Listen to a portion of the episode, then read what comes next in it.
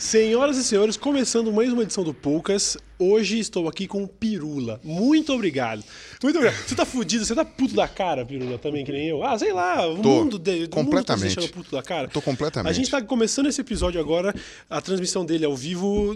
Que dia é hoje mesmo? Hoje é dia 15 de abril, no momento em que a Catedral de Notre Dame, de Notre Dame está pegando fogo.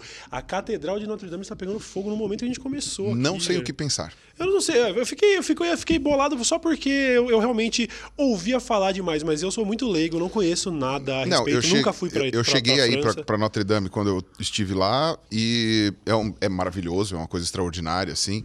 Independente da fé religiosa de cada um, o lugar Uhum. Sim, é sim, extraordinário.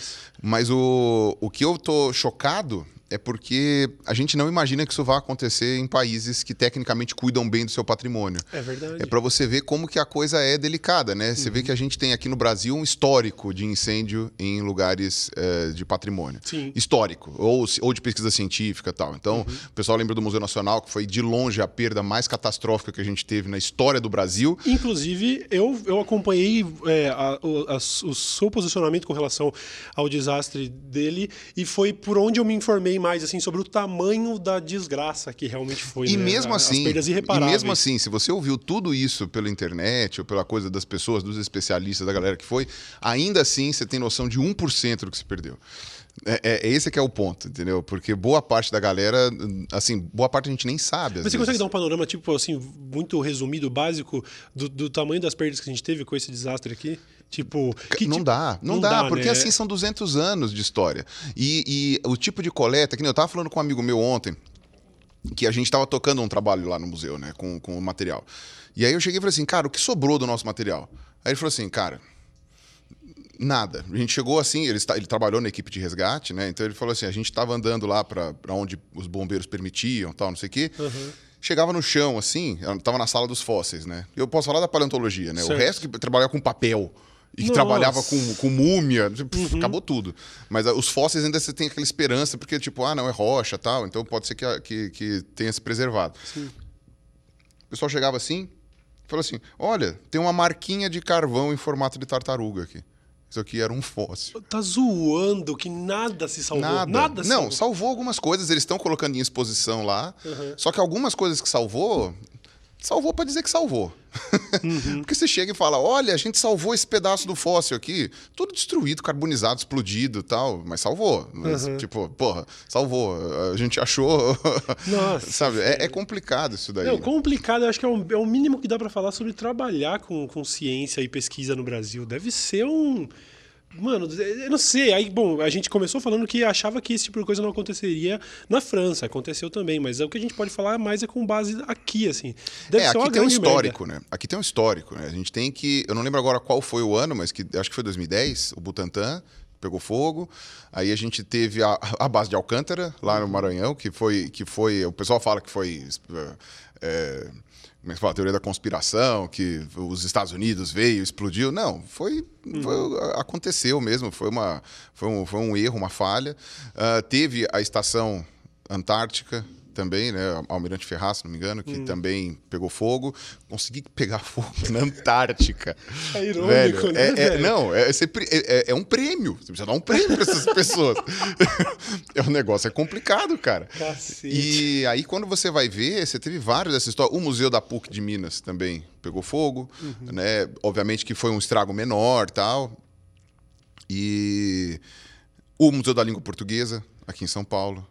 É- é um histórico. É muita coisa, eu é um histórico. tudo isso, velho. Ah, o, a, a reserva biológica, é, a reserva genética, na verdade, que tinha em Ribeirão Preto, que o que, que acontece? O pessoal da biologia, especialmente botânica e tal, os caras têm, às vezes, uma área que eles colocam para plantar é, espécies e coisas assim, justamente para você fazer depois um reflorestamento, para fazer não sei o quê. E eles chamam de reserva genética, porque às, às vezes você tem variado, variações genéticas entre as populações, e eles tentam preservar essas variações Entendi. plantando um negócio assim. Pegou fogo também há uns Perde-se tempos tudo, atrás. tem- É, perdeu tudo. Né? Às vezes você salva uma semente ou outra, mas. Então a gente tem um histórico muito bom de Aham. coisas pegando fogo, estragando. E E, a- me parece, não sei, mas me parece que a tendência é piorar, né? Não, acho que não existe nenhum otimismo de tempos pra cá que a gente deixe de ver esse tipo de coisa acontecendo. Tava falando com um amigo meu ontem que é funcionário da USP, e ele falou que tá uma bosta. Uma bosta. Ele falou que não dão mais o dissídio e o dissídio é obrigatório. Sabe o que é o dissídio, né? Hum. O dissídio dos funcionários é quando. Eu nem sei se podia estar falando isso, mas é ao vivo, então vai. o dissídio dos funcionários é o. É, o, é a atualização, não é como é que chama? Atualização é, é, para inflação? Entendo. É isso. os ajustes. Isso, os ajustes da inflação, do- exatamente. entendi, isso entendi. é por lei, isso é, isso é lei, não sei se é federal ou estadual, mas é lei, porque é aquilo, o seu poder de compra vai desvalorizando com Sim, o passar do- com a inflação. Então, é só o reajuste da inflação. Né? Não está tendo já faz dois anos. Eles estão abaixo do reajuste Há dois, básico. há dois anos atrás não teve o reajuste os, os funcionários entraram em greve. Aí, pra variar, todo mundo chamou de vagabundo, de cuzão, não sei o que, babá, sendo que os caras estavam falando, porra, é o meu dissídio. Uhum. É- é- é- não é nem pra ganhar um aumento, entendeu? É só pra recuperar o que a gente perdeu nesse tempo por causa da inflação. Não deram. Os, os funcionários ah, que entraram em greve tiveram seus pontos cancelados, perderam salário, entendeu? Alguns, Uhum. alguns foram processados, perderam. Então agora não dá para fazer mais greve, porque tipo, ninguém quer perder mais salário, não vai ter mais dissídio, não tem mais plano de carreira para funcionário da USP, não tem mais nada, nada. Com- e, o pior é, é, como você falou, as pessoas ainda chamam de vagabundo. E aí eu É posso- tudo não, eu feito po- com e aí- apoio popular. E aí eu posso Essa falar coisa- uma coisa, uma coisa uh, À vontade. tranquila aqui, não sei o que babá. Não, você vai dizer, eh, subiu o Dória como governador. Acabou. Fim. Entendeu? Eu, antes eu falava que eram poucas pessoas que me fariam votar no Bolsonaro se, se fossem concorrer com ele. Mas eu falei, sempre tem que ter alguém. Uhum. Então eu ainda pensei, pô, se fosse o Bolsonaro e o Malafaia. Tá, eu voto no Bolsonaro, prefiro. Uhum. Ah, não sei o que babá. Agora eu diria que se fosse, fosse o Dória e o Bolsonaro, eu votaria no Bolsonaro. Que... Porque o Bolsonaro é uma pessoa eh, com pensamentos atrozes, a meu ver, Uhum. porém ele é autêntico no que ele pensa. O Dória não, velho. É, O Dória é um mil faces, cara. ele é um dissimulado. É um dissimulado. baita Você falou que o filho dele assiste teus vídeos, né? E é, cara, até hoje, até hoje cabe Desculpa. verificação, tá ligado? Eu, tava, eu tava uma vez no, no, no Lollapalooza, dois anos atrás, eu acho, e um moleque me cutucou e falou: Meu pai é seu fã. E eu falei: Legal. Aí ele falou: Você sabe quem é meu pai? Meu pai é o prefeito na época. E eu falei: Não. Ele falou: Sério, meu, meu pai falou que meu pai te conhece, coisa do tipo. Fui olhar depois no Google até filho do Dória. E era um moleque mesmo, entendeu? Agora, se é verdade, não sei e também tanto Não, faz, porque a audiência de arrombado temos. Não, Não, e não, quer é só questão. nada. Não, não é questão. Eu- já deve ter acontecido com você isso daí. Chegar e falar assim: olha, cara, eu- sou. eh, Assim, vi uma pessoa que você não tem nenhum apreço, chega pra você e fala, cara, eu sou muito seu fã. Você só pode. E você só pode falar Você obrigado, pode, é, valeu. ace- Porque você não pode, você não pode chegar sorrir e falar assim, ó, lamento, mas a recíproca não é verdadeira. tipo, lamento. Muito pelo contrário, porque você pode achar neutro.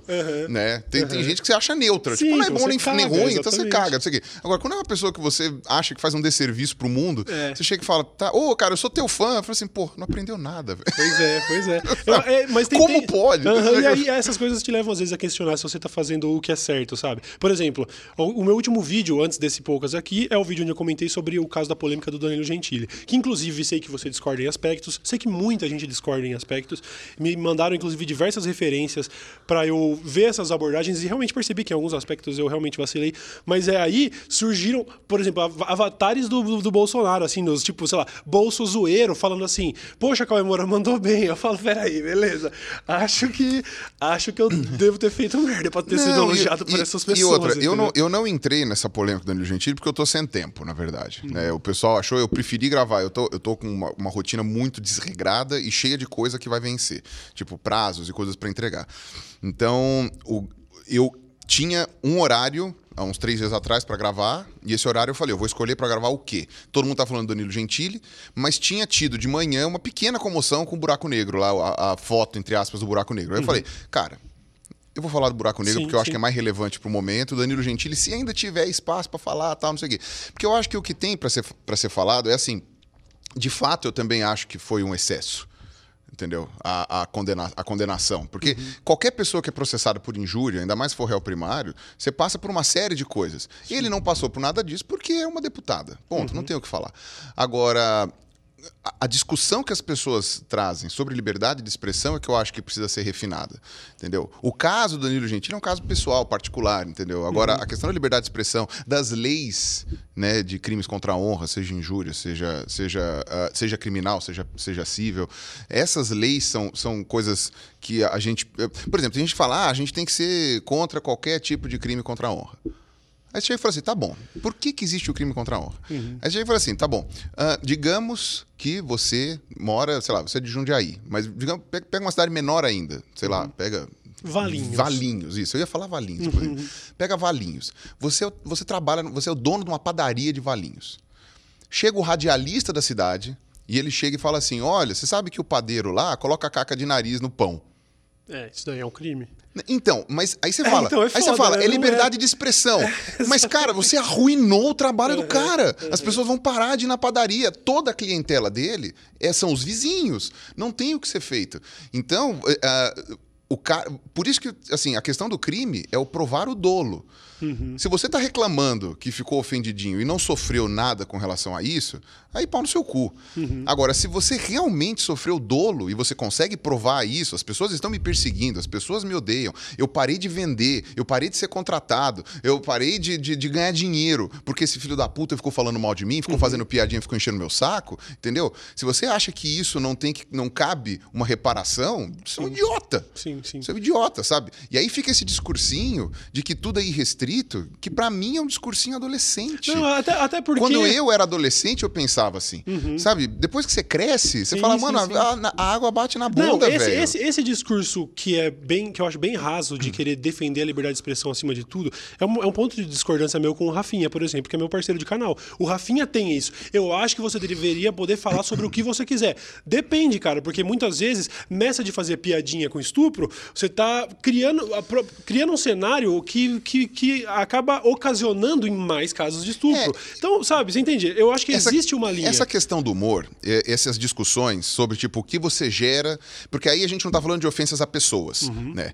Então, por exemplo, eu tenho minhas ressalvas com relação a, a certas pessoas. Então, eu, eu, assim, eu acho que tem que ter crimes contra a honra, sim. E, e, obviamente que eu acho que o que existe são é, existem coisas na lei que não deveriam estar, porque aí eu acho sim que é um exagero, que é um excesso. Uhum. Existem alguns benefícios para funcionários públicos ou para eh, parlamentares, que também às vezes eu acho que é uma putaria. Sim. Então eu tenho minhas ressalvas, assim. Mas se você for parar pra pensar, o caso do Rafinha é muito particular porque ele é um humorista e já sofreu muito. E não tem jeito, cara. Dependendo da onde você trabalha, eu, eu tava vindo pra cá pensando nisso, inclusive, e nem, nem por causa do negócio do Rafinha. Mas é assim, você pode perceber, o discurso mais liberal de que ah, as- os impostos, os direitos trabalhistas estão me ferrando. Ele vem com quem? Ele vem muitas vezes com pessoas que são boas, são honestas tal, e se fuderam na vida por causa de maus funcionários, porque tomaram um processo, porque fizeram não sei o que, bababá, porque tentaram empreender e não conseguiram, faliram dois negócios, fizeram não sei o que. Então a pessoa vai indo para esse caminho por traumas pessoais, né? Do mesmo jeito que alguns amigos meus que são ambientalistas, entendeu? Aí você chega e fala, pô, mas você se filiou ao PSOL, cara, o que que tá acontecendo? Ele falou assim, mano, era o único jeito, porque ninguém ouve o que eu tô falando. E aí o cara já se ferrou, tipo, ó, tem uma área de pesquisa aqui que eu tô fazendo, pronto, do dia pra noite desapareceu a área, porque alguém desmatou. Ou então, estão querendo impedir o cara de fazer uma pesquisa numa área lá, o cara descreveu um grupo de borboletas que já não existe mais, porque. Tipo, é, sabe, é o trauma pessoal dele leva ele ao ambientalismo, que hoje. Né, de maneira que, a, a meu ver, eu não consigo entender por quê, só a esquerda dá suporte. A direita cagou para a questão É, ambiental. eu- E eu não sei por quê, mas porque eu, eu tenho até livros conservadores da- gringos falando sobre o ambientalismo, sobre a necessidade e tal, não sei o quê. Uhum. Só que o pessoal acha, obviamente, que aí não é o Estado que tem que se meter. Não importa, eu não vou discutir aqui se tem que ter mais ou menos Estado. Sim. Mas assim, a questão ambiental, ela é uma bandeira que só o pessoal da esquerda segurou. Como o pessoal da esquerda segurou, o pessoal da direita parece que tem ódio É, tem ódio da, da bandeira ambiental e fala: não, tem que matar esses bichinhos mesmo, pra que precisa de macaco? Sabe? E, e que é um discurso idiota, né? Sim, é um discurso é- idiota. Eu, eu acho que é um fenômeno que, que se repete em, em vários outros pontos, que eu gostaria, inclusive, de ver é, artigos, pesquisas mais aprofundadas em por que, em por que, que, por exemplo, você ser contra a homofobia virou uma pauta de esquerda, você ser, ah, sei lá, sabe, é, al- algumas coisas que eram só uma, uma simples questão humanitária e de repente vira isso. A, a gente vê pessoas que, que são contra, por exemplo, a gente falar da memória da Marielle, porque Ah, isso daí é, sabe? Ah, e cadê o resto de quem morreu? E mais um monte de gente morre, vocês vão ficar defendendo ela.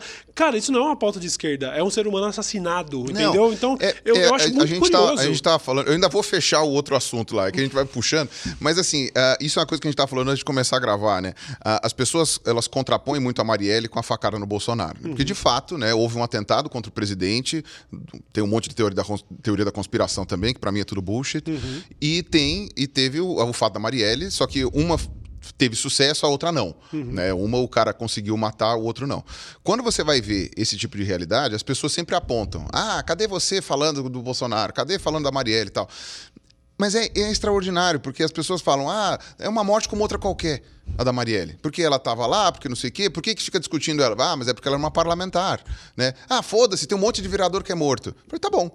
Então tá, então quantas pessoas são esfaqueadas no Brasil todo dia? Uhum. Por que, que você está dando valor especificamente para facada no Bolsonaro? Uhum. Porque dá no mesmo, entendeu? Sim. Ah, porque ele é candidato à presidência. Tá bom, quantos candidatos à presidência já não foram mortos ou sofreram atentado?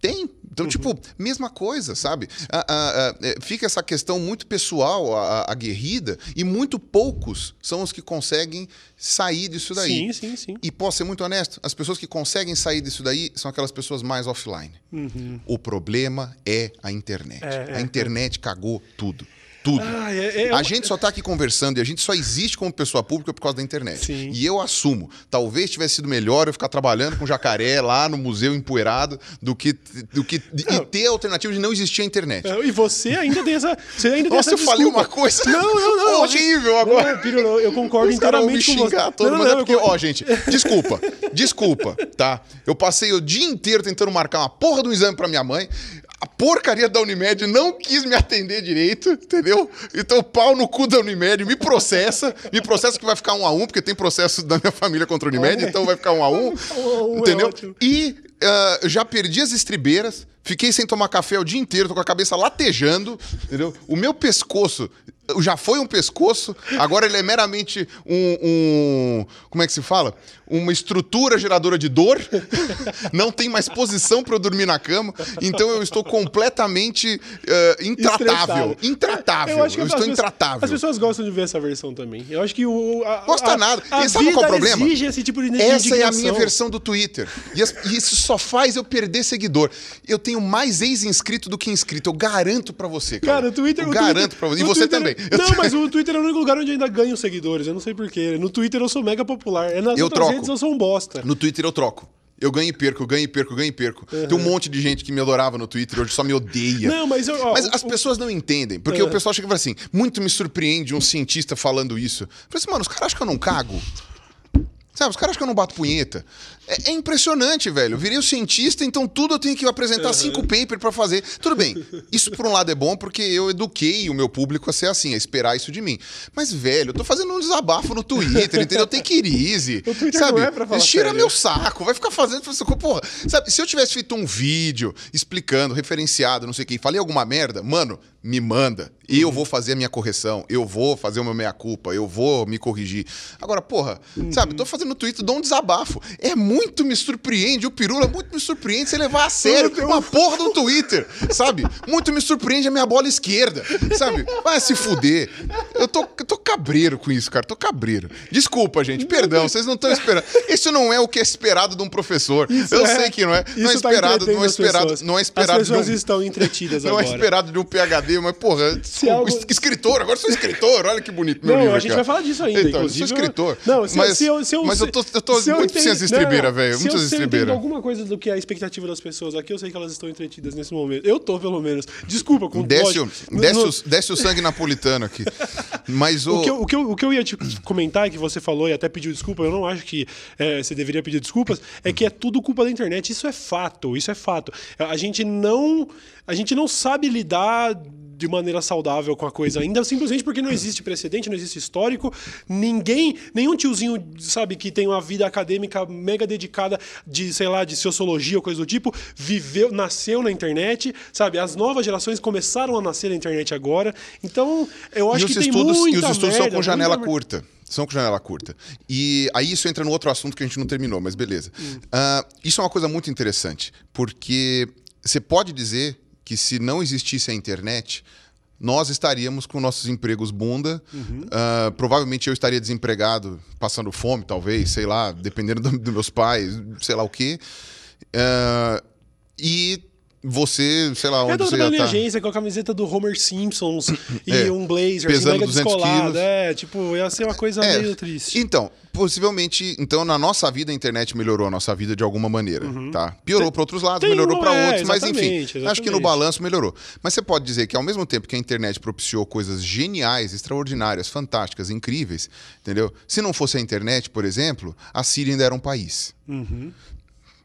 É inegável isso, inegável. Não haveria maneira de estruturar a, a, a, guerra que se tornou na Síria se não uhum. fosse a internet. O Estado Islâmico não teria acontecido, ou pelo menos não da maneira como aconteceu, porque a, a culpa do Estado Islâmico foi a invasão idiota dos Estados Unidos lá atrás do Saddam Hussein. Uhum. Mas tudo bem, né? não estou falando que o Saddam... Bom, eu tenho um vídeo sobre isso, você vai lá e clica no meu isso, canal, pronto. Né? Não vou ficar explicando aqui, senão também vai começar. Ai, muito me surpreende o Pirula falando isso. Cheira meu saco.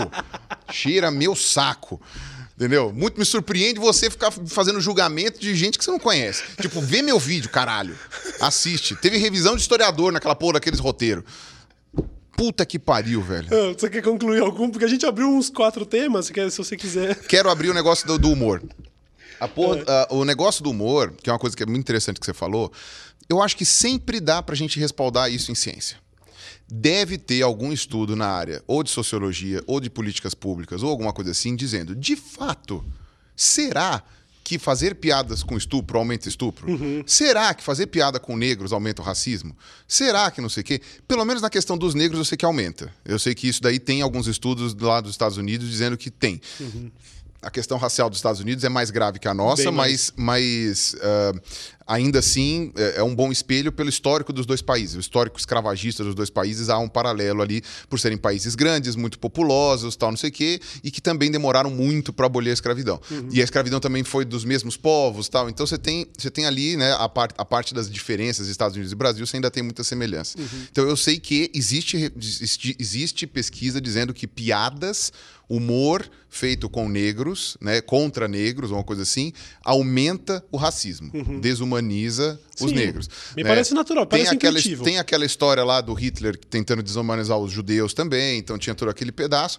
Porém, eu acho que não dá pra gente afirmar coisas, até porque existem piadas e piadas, né? Não dá pra gente afirmar coisas sem ser baseado em pesquisa. Uhum. Então, do racismo eu, eu, eu, eu lembro disso. Então, talvez a gente possa afirmar, tipo, ó, há evidências de que sim. Então, na dúvida, não faz a piada. É verdade. De, sabe? Não, não faz. É. Agora, com relação a outros, eu não sei. E outra, mesmo assim, o pessoal que é ultra, ultra uh, liberal, liberal nesse, nesse sentido, uhum. sentido, ainda vai argumentar. Uh, ainda assim eu tenho o direito de fazer essa piada. Por exemplo, o direito você tem. A questão é, você tem direito de, de atropelar um gatinho. Exatamente. A gente está falando sobre encarar você. Você, não, você tem direito de atropelar um gatinho. Não tem, não tem consequência nenhuma. Se eu estiver andando na rua atropelar um gato, não tem consequência nenhuma. A questão é, você se sente bem ou mal atropelando um gato. Uhum. Entendeu? Porque isso é uma coisa muito complicada que eu tento lidar. Eu estava falando com um amigo meu ontem isso daí também. Eu estava tentando, tentando entender. Você pode ver, a diferença que a gente tem hoje nesses polos que se formaram de direita e esquerda é que a parte da direita se preocupa muito mais com a questão econômica, por exemplo. Hum. Né? Então, isso é uma coisa legal, porque o Icles, lá do Leitura Obriga História, que eu gravei um vídeo com ele explicando sobre direita e esquerda, né? Uhum. E ele é, um, ele é um cara que trabalha com isso, está fazendo, terminando o doutorado dele com isso e tal. Uh, o Icles falou que uh, essa questão de mais Estado, menos Estado é bobagem. Do ponto de vista acadêmico, isso não separa direita e esquerda de porra nenhuma. Uhum. Né? Então, por isso que não, não, é, não são essas coisas que vão definir que nazismo seja de esquerda ou de direita. Não. O que determina é a direita, ela preza por eficiência, enquanto que a esquerda preza por igualdade. Uhum. Né? Então, quando você vai ver esse tipo de coisa, você vê que o pessoal da direita preza muito pela questão econômica, muito. Né? Tipo, o país está quebrado, a gente precisa corrigir a questão econômica. A todo custo. E então. o pessoal da direita, o pessoal da esquerda está preocupado com a questão social. Né? Então, é, é, é, uma, é quase como uma briga humanas exatas. Uhum. Tipo, o pessoal de esquerda é de humanas, o pessoal de direita é de exatas. É, parece, parece A impressão que me. E o pessoal da biológica está lá no meio fazendo luau. É, enfim, é, uh, o que acontece? Quando você vê esse tipo de diferença, eu fico pensando, porra, a impressão que me dá, olhando de, de fora, né? Já que eu sou odiado por todo mundo. Uhum. Olhando de fora, a impressão que me dá é o pessoal da direita o pessoal da esquerda, vou começar com o pessoal da esquerda. O pessoal da esquerda me parece realmente incapaz de olhar para números. Ah, e às vezes apresenta ah, ah, soluções que nitidamente não parecem fazer. E olha que eu não entendo nada de economia. Eu que não entendo nada, olho e falo isso não vai funcionar. Sabe? Às vezes me parece. E não, assim, por exemplo, as soluções que eles falam lá, tem que sobretaxar grandes fortunas. Tá bom. Isso vai resolver? A gente não sabe. Você não vai resolver isso. É, eu, Sabe? nesse, nesse ponto específico, eu acho que também acaba sendo, acaba sendo influenciado por um pouco desse. É até um estigma da esquerda esse negócio de. Não vou dizer que é ódio contra a burguesia, mas existe uma relação meio conflitante com a burguesia, porque isso vai diretamente contra o discurso da igualdade. Então parece que existe uma coisa meio passional. Taxar grandes fortunas vai resolver? Não, mas vai ter cara. se- vai ter rico se fudendo. Então, beleza. É, eu não me é, identifico então, até um pouco não é com dif- isso. Então, isso não é digo, diferente das pessoas que acham que você tem que fazer, te- não tem que ter testes em animais, tem que ter teste em presidiário. Não, vai, não vai descobrir nada cientificamente fazendo isso, mas você se vinga do cara. Isso. e- É uma- sabe? é uma decisão passional, Exatamente, é passional, Aham. exatamente. Aham. Então, quer dizer, beleza. Ainda que, por incrível que pareça, um dos poucos candidatos que sugeriu que a gente tivesse um sistema de imposto de renda parecido com o dos Estados Unidos, a menos que você ache que os Estados Unidos são comunistas, né? O único candidato que eu vi falando esse tipo de tributação, que falou de, inclusive, de reforma tributária, não sei o quê, foi o Boulos. Ou seja, às vezes a gente se surpreende com certas coisas, né?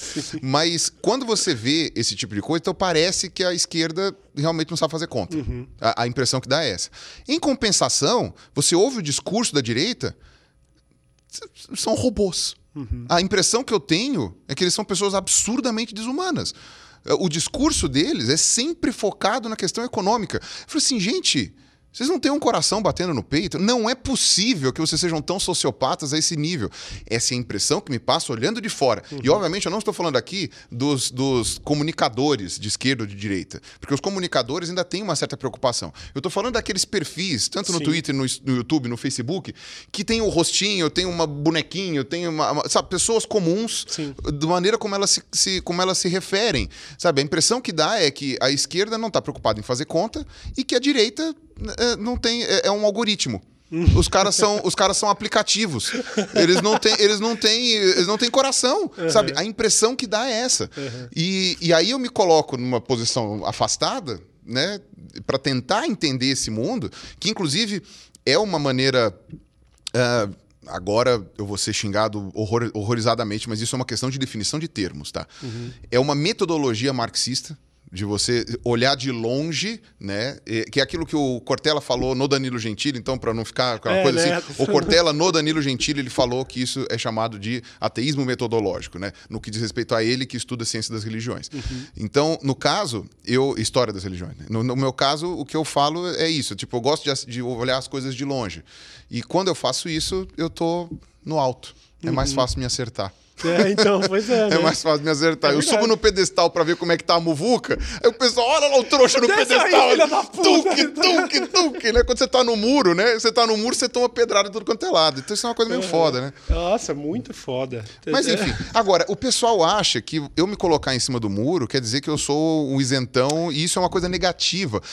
Como se eu não tomasse lado, entendeu? Eu falei, gente, eu, eu- exatamente o contrário do que eu faço. O meu canal, inclusive, eu me fodo no meu canal, porque as outras pessoas que fazem divulgação científica do jeito que deu certo, né? Pra fazer o merchan aqui do pessoal do Science Vlogs, vou citar aqui o, o Davi Calazans do Ponto em Comum, o, o, o Pedro Loz do, do Ciência Todo Dia, o Sérgio Sacani do Space Today, o Átila do Nerdologia, o próprio Iberê do Manual do Mundo. O Schwarza do. O Schwarza do Poligonautas, a, a que mais? A Camila do Peixe Babel. a bom, enfim, tem um monte de gente aqui, eu vou ficar citando, agora o pessoal vai ficar triste que eu não lembrei todo É. mundo, mas tudo bem. Ah, eles fazem comunicação científica de uma maneira um pouquinho menos opinativa. Um pouco menos opinativa, um pouco mais neutra. Tá? Se, se você for espremer, espremer mesmo, você vê que todos têm opinião, porque todos são seres humanos. Né? Mas consegue disfarçar lá. O, o meu canal sempre foi assim, tipo, um pouco de catarse. Sempre foi. Então, a minha maneira de, de me comunicar, ao mesmo tempo que me atraiu atenção e me atraiu inscritos, mais fechou portas do que abriu. Imagina. E eu tenho essa, essa convicção. Eu tenho até uma dificuldade de me associar com, com pessoas ou, ou, ah, empresas ou agências, essas coisas assim, porque eu às vezes me sinto um, um sabe, como se fosse um louco que você vai amarrar. Uhum. Não, é muito simples. Se você tem uma opinião e isso vai gerar qualquer, qualquer tipo de controvérsia, isso vai ser um fator de desempate para a decisão de qualquer empresa, de qualquer pessoa que vai se associar a você.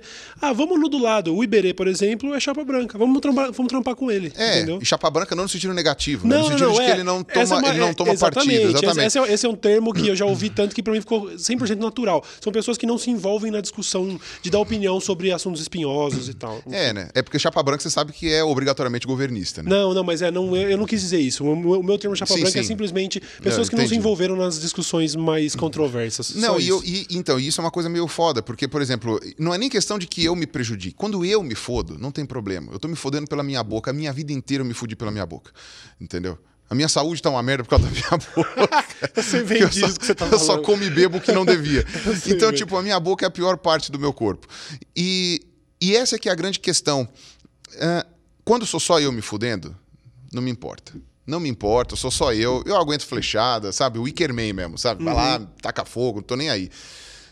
Às vezes me sinto um pouco abandonado, mas tudo bem. Uhum. O problema é quando fode pessoas ao redor. Então, se eu estiver fodendo pessoas que estão associadas a mim por causa de uma empresa, por causa de uma agência, por causa de uma parceria, por causa de não sei o quê, aí eu vou me sentir uhum, mal. Uhum. Aí eu vou me sentir incomodado. Sim. Entendeu? Se eu começar a prejudicar pessoas. Por isso que eu ficava tão triste quando a, a onda. Agora tá mais light, mas quando a onda de ódio contra mim estava muito grande, uhum. que pessoas super legais me chamavam para gravar, eu aparecia no canal delas, eu olhava no Social Blade, perdeu 2 mil inscritos, 3 uhum. mil inscritos. Uhum. Fiquei me sentindo péssimo, entendeu? Péssimo. Aí eu ia falar com a pessoa, a pessoa, não, pirula, que é isso, normal. Mas será que a pessoa chega e fala, puta, me arrependi? Sabe? Eu que tenho é esse questionamento constante, cara. Pessoas fofas, pessoas legais, pessoas coisas, sabe? Tipo, eu. eu... Eu lembro assim, por exemplo, eu lembro do o Schwarza me citou no Instagram. Perdeu seguidor, velho. Uhum. Perdeu uhum. seguidor. Ele chegou para mim e falou assim: agora o Schwarza é um cara, é um cara muito top. O Chivarza bateu no peito e falou: não, cara, foda-se. Foda-se vocês. Foda-se é, vocês, cara. É eu gosto do pirulho e vou, e vou, e vou peitar, entendeu? Uhum. Então tem várias pessoas que realmente tomaram. O Iberê foi um que tomou essa atitude. Uhum. E eu cheguei e falei, Iberê, você vai tomar negativo. Eu falei assim, cara. Foda-se. Whatever. Então. Whatever, entendeu? Agora, tem algumas pessoas que eu fiquei incomodado, pessoas que me chamaram porque gostam do trabalho, porque gostam do que eu faço, e, ou porque a gente tem coisas em comum, chamaram, perderam inscritos, ficaram um pouco assustadas. Uhum. E isso era uma coisa que eu nunca quis ser, né? Eu fui, eu, essa foi uma imagem minha que foi construída por, por, por, uh, por outrem, uhum. e isso acabou gerando esse tipo de, de então eu me incomodo com isso. Eu me Mas incomodo. No fundo, no fundo, não sei. Não sei se é porque eu fui um moleque que eu tive como inspiração essas figuras que sempre foram muito controversas, sabe? Eu olhava, por exemplo, eu sempre falei isso, já repeti isso diversas vezes. Eu olhava a lista de processos do Eminem, por exemplo, e via que o cara foi processado até pela mãe. E isso, para mim, que era um moleque. Eu, eu cresci numa geração onde ser um adolescente era ser meio revolucionário, né? A geração de hoje é um, é um adolescente que eu não consigo entender o novo adolescente, adolescente que, que gosta de memes, que fala que maconheiro é vagabundo e que lambe bota de militar. Eu não consigo entender a nova adolescência. E fuma maconha. E fuma maconha, é, é. obviamente, né? Exato. Mas eu sou de uma época em que ser essa pessoa que pisa no calo das, das autoridades era uma parada mega na moda, entendeu? Então eu cresci e passei por isso pra caralho e lógico, com, com, proporções até maiores por causa do, do, do, dos lugares onde eu penetrei. Então, se eu aparecesse no canal de uma pessoa também, é dislike pra caralho. Eu, eu, se eu dei entrevista pro. pro eu, eu, aconteceu de eu dar entrevista pra um canal a cabo que me postou no Facebook e 100% dos comentários é tipo, vou cancelar minha assinatura. Teve gente que. Eu fui apresentar um evento agora no Ibirapuera, um evento de videogame. Teve cara que falou que ia vender o ingresso porque eu ia apresentar o evento. No fundo, eu me incomodo, mas no fundo, eu tenho uma pontinha de orgulho, sabe? Porque eu confio no meu trabalho, eu confio que eu tô sendo sincero com o que eu falo, eu confio na minha mensagem. Pode estar errada, mas eu tô sendo verdadeiro com ela. Se as pessoas estão se incomodando, missão cumprida, sacou? Porque só agradar eu tô falando, eu tô pregando para convertidos. Não, eu quero, eu quero que a pessoa discorde de mim, velho. Entendeu? Então, assim, para mim, é um, no fundo, é, é, talvez seja só um mantra que eu repita para conseguir sobreviver pode nesse ser, mundo. Pode o ser. que é muito provável. Pode Mas ser. eu mantenho isso, cara. Eu mantenho isso duro, assim. Eu vou lá no Iberê, eu fui lá no Iberê, todo mundo, ah, esse Cauê lá. Falo, e aí? Vocês vão ter que me engolir, seus otários. É isso mesmo, eu tô aqui, eu tive relevância para estar aqui. Você não gosta do meu discurso? É você que tinha que ouvir, então, porque eu acredito que é o discurso certo, né? Senão eu não ia tentar falar falar, falar sobre ele. Então, no fundo, hoje eu tento pensar nisso. Ah, quer saber? Eu quero ser um maldito mesmo. Pra falar a verdade, É, eu mas, quero ser um maldito. mas é, nesse ponto, e a gente tem algumas coisas em comum nisso, mas eu acho que tem alguns pontinhos diferentes. O primeiro ponto, né? ah, muitas das pessoas que têm raiva de você, têm raiva de você pelas coisas que você disse. Muitas das pessoas que me odeiam, me odeiam por coisas que eu não disse. Hum, Por coisas né? que eu nunca fiz. É, é. Por opiniões que eu nunca emiti. Por, por pessoas que eu nunca ofendi. Sabe? Tipo, a- até hoje eu recebo mensagem falando: eu odeio o Pirula porque ele, eh, ele deu risada quando morreu o filho, não sei o quê. Eu falei, Nunca aconteceu, sabe? Nunca aconteceu.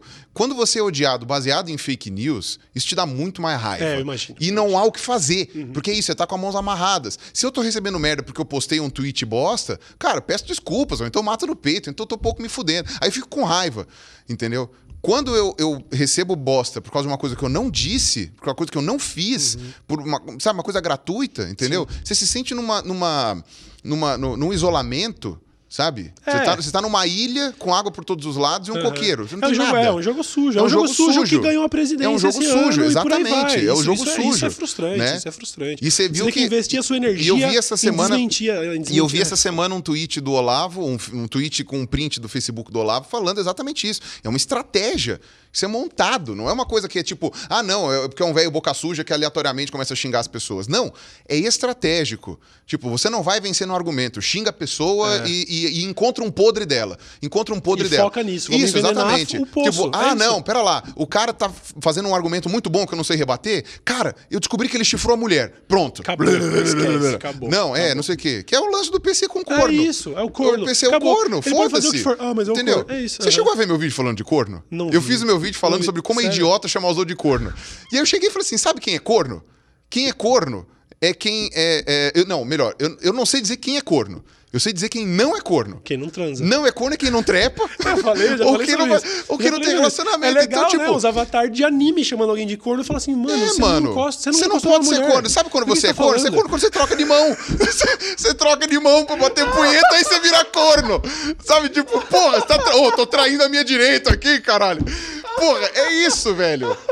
Aí é muito. é, foda, sabe o que é é isso? É foda. despeito. É despeito, entendeu? Só que. Nesse meu vídeo eu falo também algumas coisas, né? Obviamente que eu não falo o nome de pessoas individual- individualmente, né? Mas teve algumas atitudes do PC que justificaram também. Que O PC justificaram eu ele já pegar. Eu tive essas discussões Então, com o PC também não dá pra- em vários momentos. O PC, o PC se, continuou é, se forçando a ser um prego que leva martelada durante muito tempo. E, e em determinado momento era um tipo PC e Moura, que a galera até inclusive fez até meme falando que a gente era tipo a vaca e o frango, sacou? Porque parece mesmo. E em algum momento foi assim. Éramos nós dois. Só que eu, em algum- em algum momento, eu percebi: pera, eu tô dando murro em ponta de faca. Eu não vou ficar é, retweetando é, pra buscar treta, tal, tal, tal. O PC não. O PC, de certa forma, buscou esse, essa posição onde ele acabou se encontrando. Ele vi- virou efetivo usar o PC. Pessoal, pode me chamar de corno, fica à vontade. Eu não ligo. E não é que o PC liga, mas o PC tinha uma, um comportamento meio. Não, não necessariamente passivo-agressivo, mas é uma- ele, ele era muito reativo a, a esse tipo de ofensa. Acabou virando Não, e outra, e o problema não é esse, o problema é.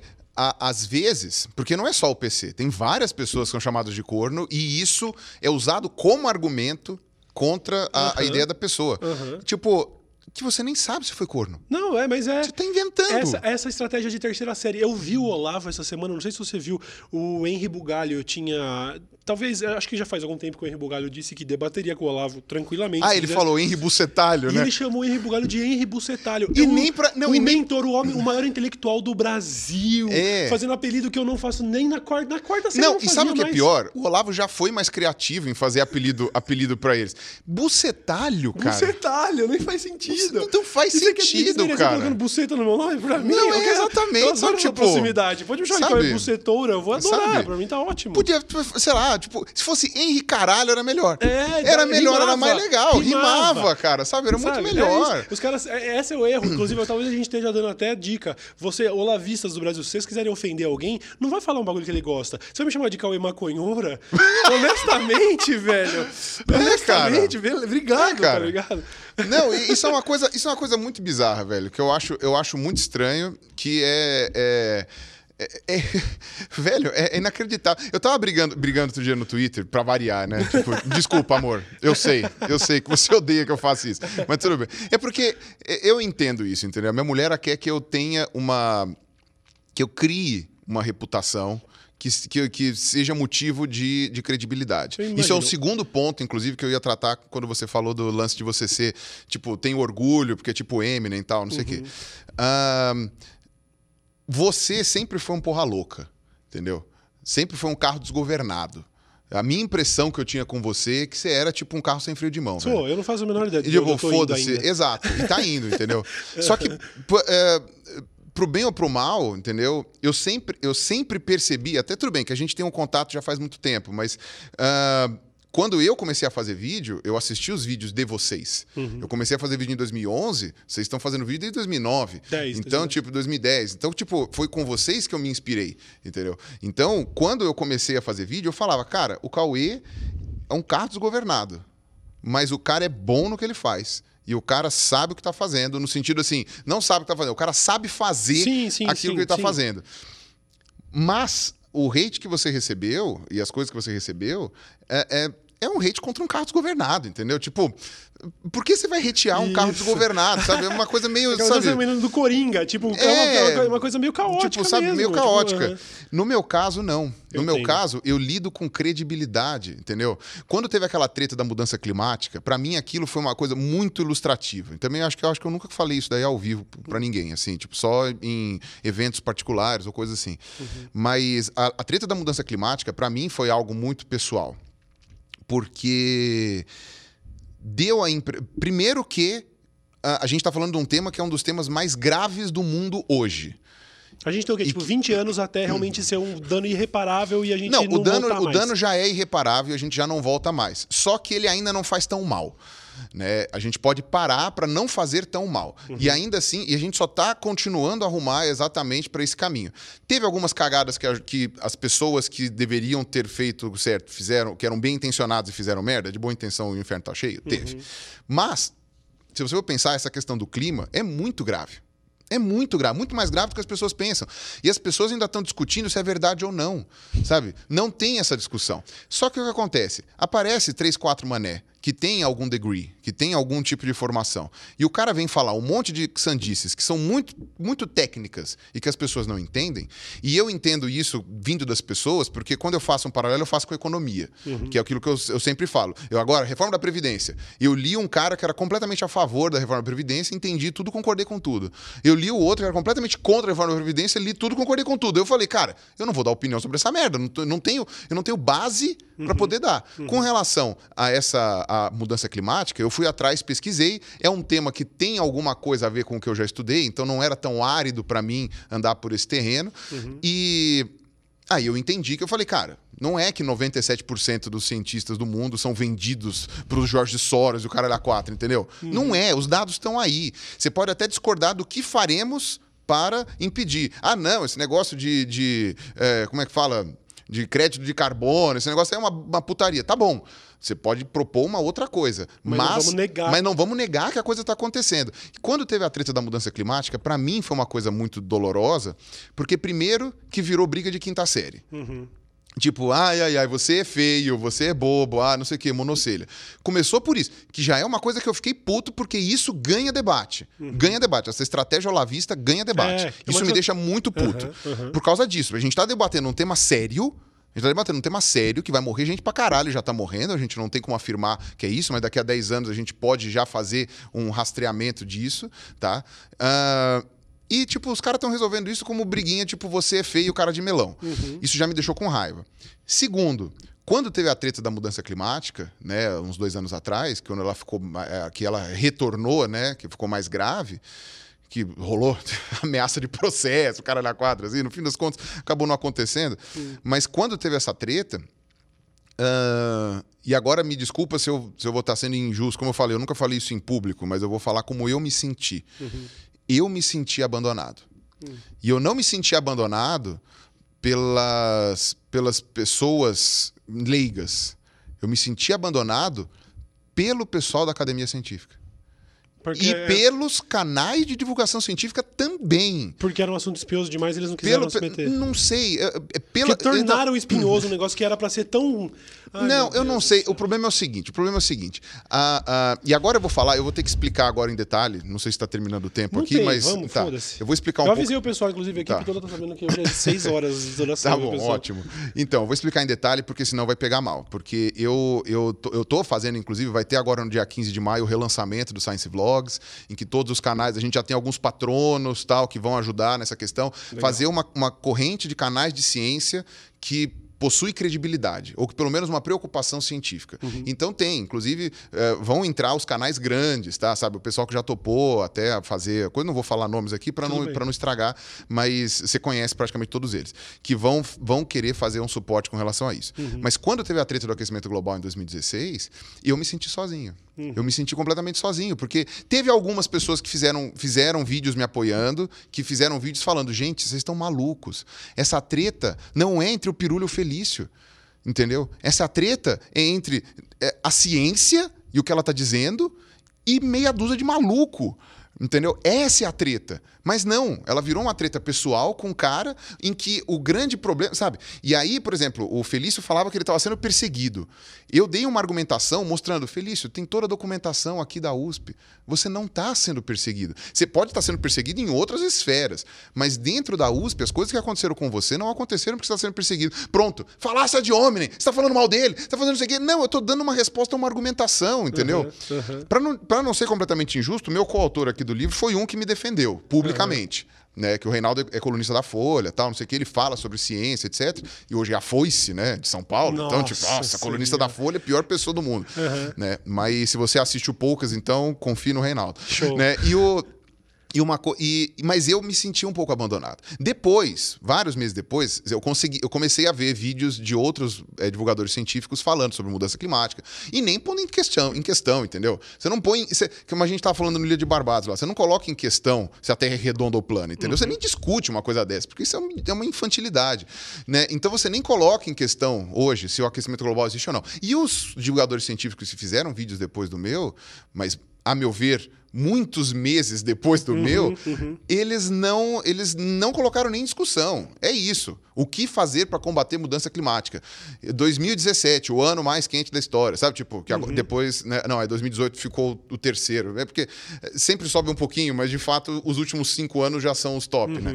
Então, quando você vai vendo isso, eu falei, beleza, os caras estão colocando. No meu último vídeo que eu falei sobre mudança climática, eu já coloquei ali um monte de vídeos de pessoas fazendo isso. Mas naquele momento, eu me senti abandonado.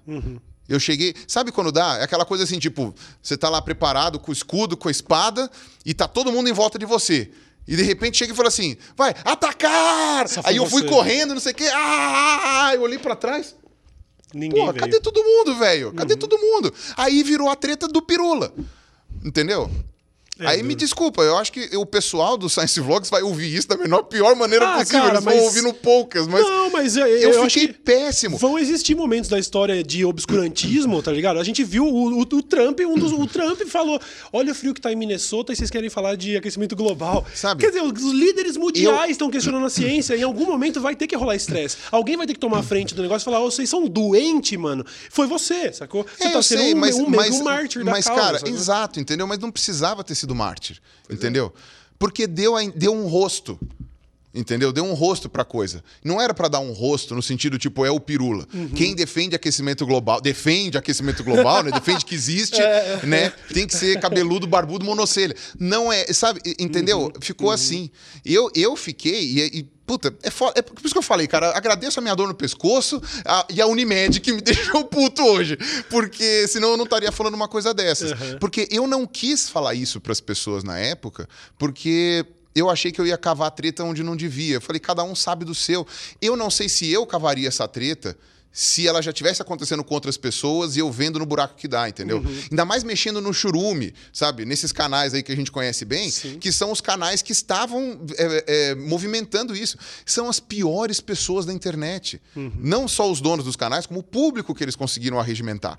Então, é, é, é um buraco que ninguém quer encarar. Ninguém quer encarar, Sim, entendeu? sim. Chega e fala assim: ó, seguinte, você quer entrar nessa guerra, você quer fazer uma coisa de bom pro seu mundo? Tá bom, mas eu vou te dar uma injeção de varíola. tipo isso. Não uma vacina pra varíola, eu vou te dar uma injeção de varíola. Você não vai morrer, mas você vai ficar com a cara toda estourada, cheia de bexiga e talvez corte a ponta de uns dedos. Sim. Cara, ninguém quer. Não, eu, eu vi, eu- cara. Eu, eu não tomei tenho- a injeção, eu caí de bunda na injeção. Eu, não- eu- eu fui contaminado por varíola, não por uma escolha, Sim. por uma escolha pessoal minha, mas não baseada no comportamento. Não foi pra salvar ninguém. Então, Uhum. eu não posso julgar as pessoas que não quiseram comprar a briga na época. Mas o fato é que eu me senti absurdamente sozinho. Uhum. Eu fiquei semanas me sentindo mal. Tive problemas psicológicos, problemas gástricos, problemas intestinais, problemas de, de uma série de coisas.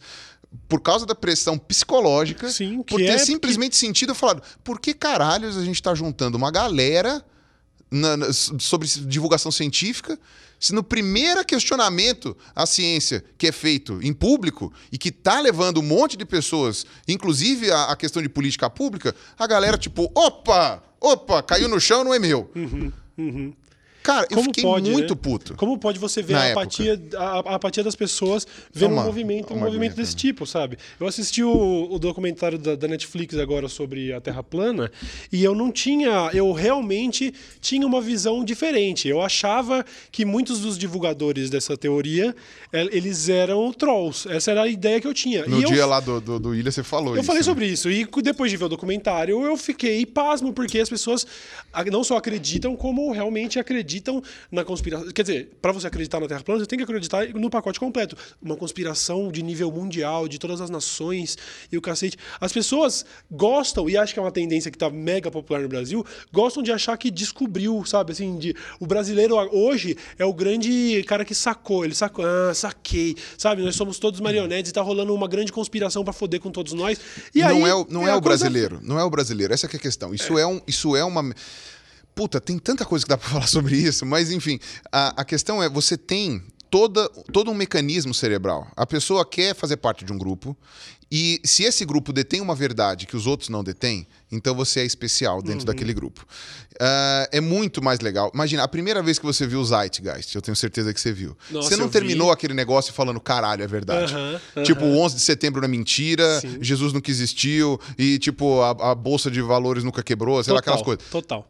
Não tem jeito. Quando você tem uma, uma coisa que é tão disruptiva na sua cabeça, que você troca de, de um pro outro, e principalmente algo que você nunca tinha pensado antes, Uhum. porque você tinha como uma verdade tão óbvia que aquilo não poderia ser mentira, aquilo gera um choque na sua cabeça e a primeira coisa que você chega e fala. Porque se você percebe que você foi enganado, você chega e fala: caralho, eu fui enganado.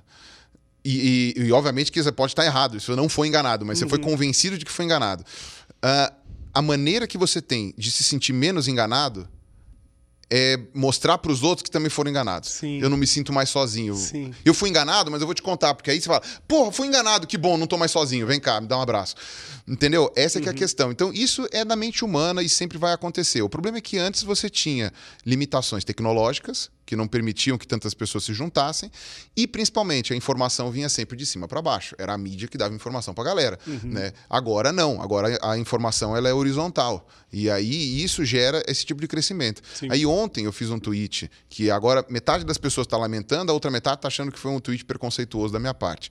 Mas eu falei, eu fiz uma previsão, porque eu, eu recebi fotos e pessoas me falando coisas, e aí eu bolei na minha cabeça um passo a passo do que já aconteceu nos últimos cinco anos, e eu falei, daqui a cinco anos, a, a crença no terraplanismo vai ser majoritária entre os evangélicos neopentecostais brasileiros. Você tem realmente essa crença? Eu, eu- então, não é uma crença, É, é, uma, uma- uma previsão. previsão. É uma previsão que pode ou não se concluir, né? Mas eu soltei isso no Twitter, obviamente que não é baseado num paper, sabe? De novo, o pessoal, nossa, Pirula está falando uma coisa anticientífica. Não, eu não estou falando uma coisa anticientífica, entendeu? Uhum. Eu, tô, eu tô falando uma coisa que eu acho que pode acontecer, entendeu? Ou tudo que você fala é assim, ah, olha, eu tô terminando de assistir Game of Thrones e eu acho que a Daenerys, na verdade, tipo, eu vou falar, cadê o paper que você Ah, tá falando? mas Você falou pessoas- com o George Martin. As pessoas sabe? vão te cobrar disso, com certeza. Mas me cobrem daqui a cinco anos. Eu Sim. falei que é daqui a cinco anos. Sim. Por quê? Porque a maneira como, eh, sabendo do buraco educacional que a gente tem no Brasil, sabendo da maneira como essas igrejas preenchem o, o, a vida de boa parte dos brasileiros que estão numa linha de pobreza e de analfabetismo maior. Uhum. Entendeu? Não adianta. Eu não estou falando que evangélico é pobre analfabeto. Eu estou falando que boa parte dos analfabetos e pobres são evangélicos. Uhum. É o contrário.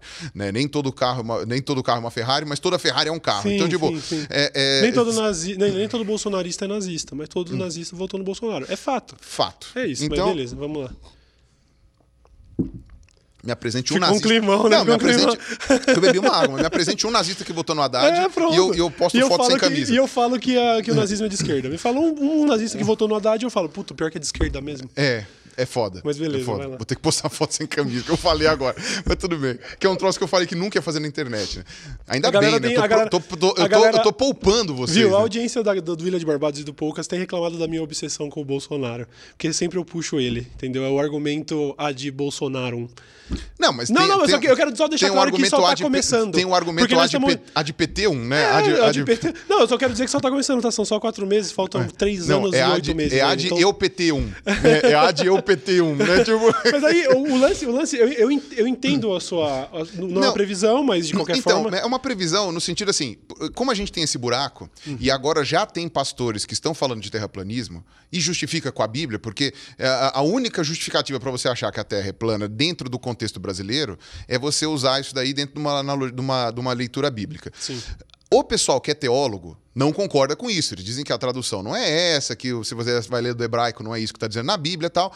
Mas não importa. O, o, os pastores, especialmente de cidades pequenas, de igrejas menores, tal, não sei o quê, eles não fazem um curso extraordinário de teologia para não sei o quê. Eles vão ler em português, eles não vão ler em hebraico, não vão ler nem em inglês, entendeu? Uhum. Os caras vão chegar e falar assim: não, tá certo. Eles vão entrar num site terraplanista, vão entrar numa página terraplanista, num canal terraplanista, vão se convencer e aí eles vão ver na Bíblia realmente está escrito aquilo e vão convencer os seus seguidores uhum. dentro da igreja. Aí, entre eles, alguns vão virar pastores e aí o ciclo continua. Como hoje você tem o WhatsApp e hoje você tem outros, o Facebook, enfim, outras redes de comunicação, o que antes demoraria 60 anos e formaria Uh, seitas, talvez. Pequenos nichos, né? Pequenos nichos, né? Células espalhadas.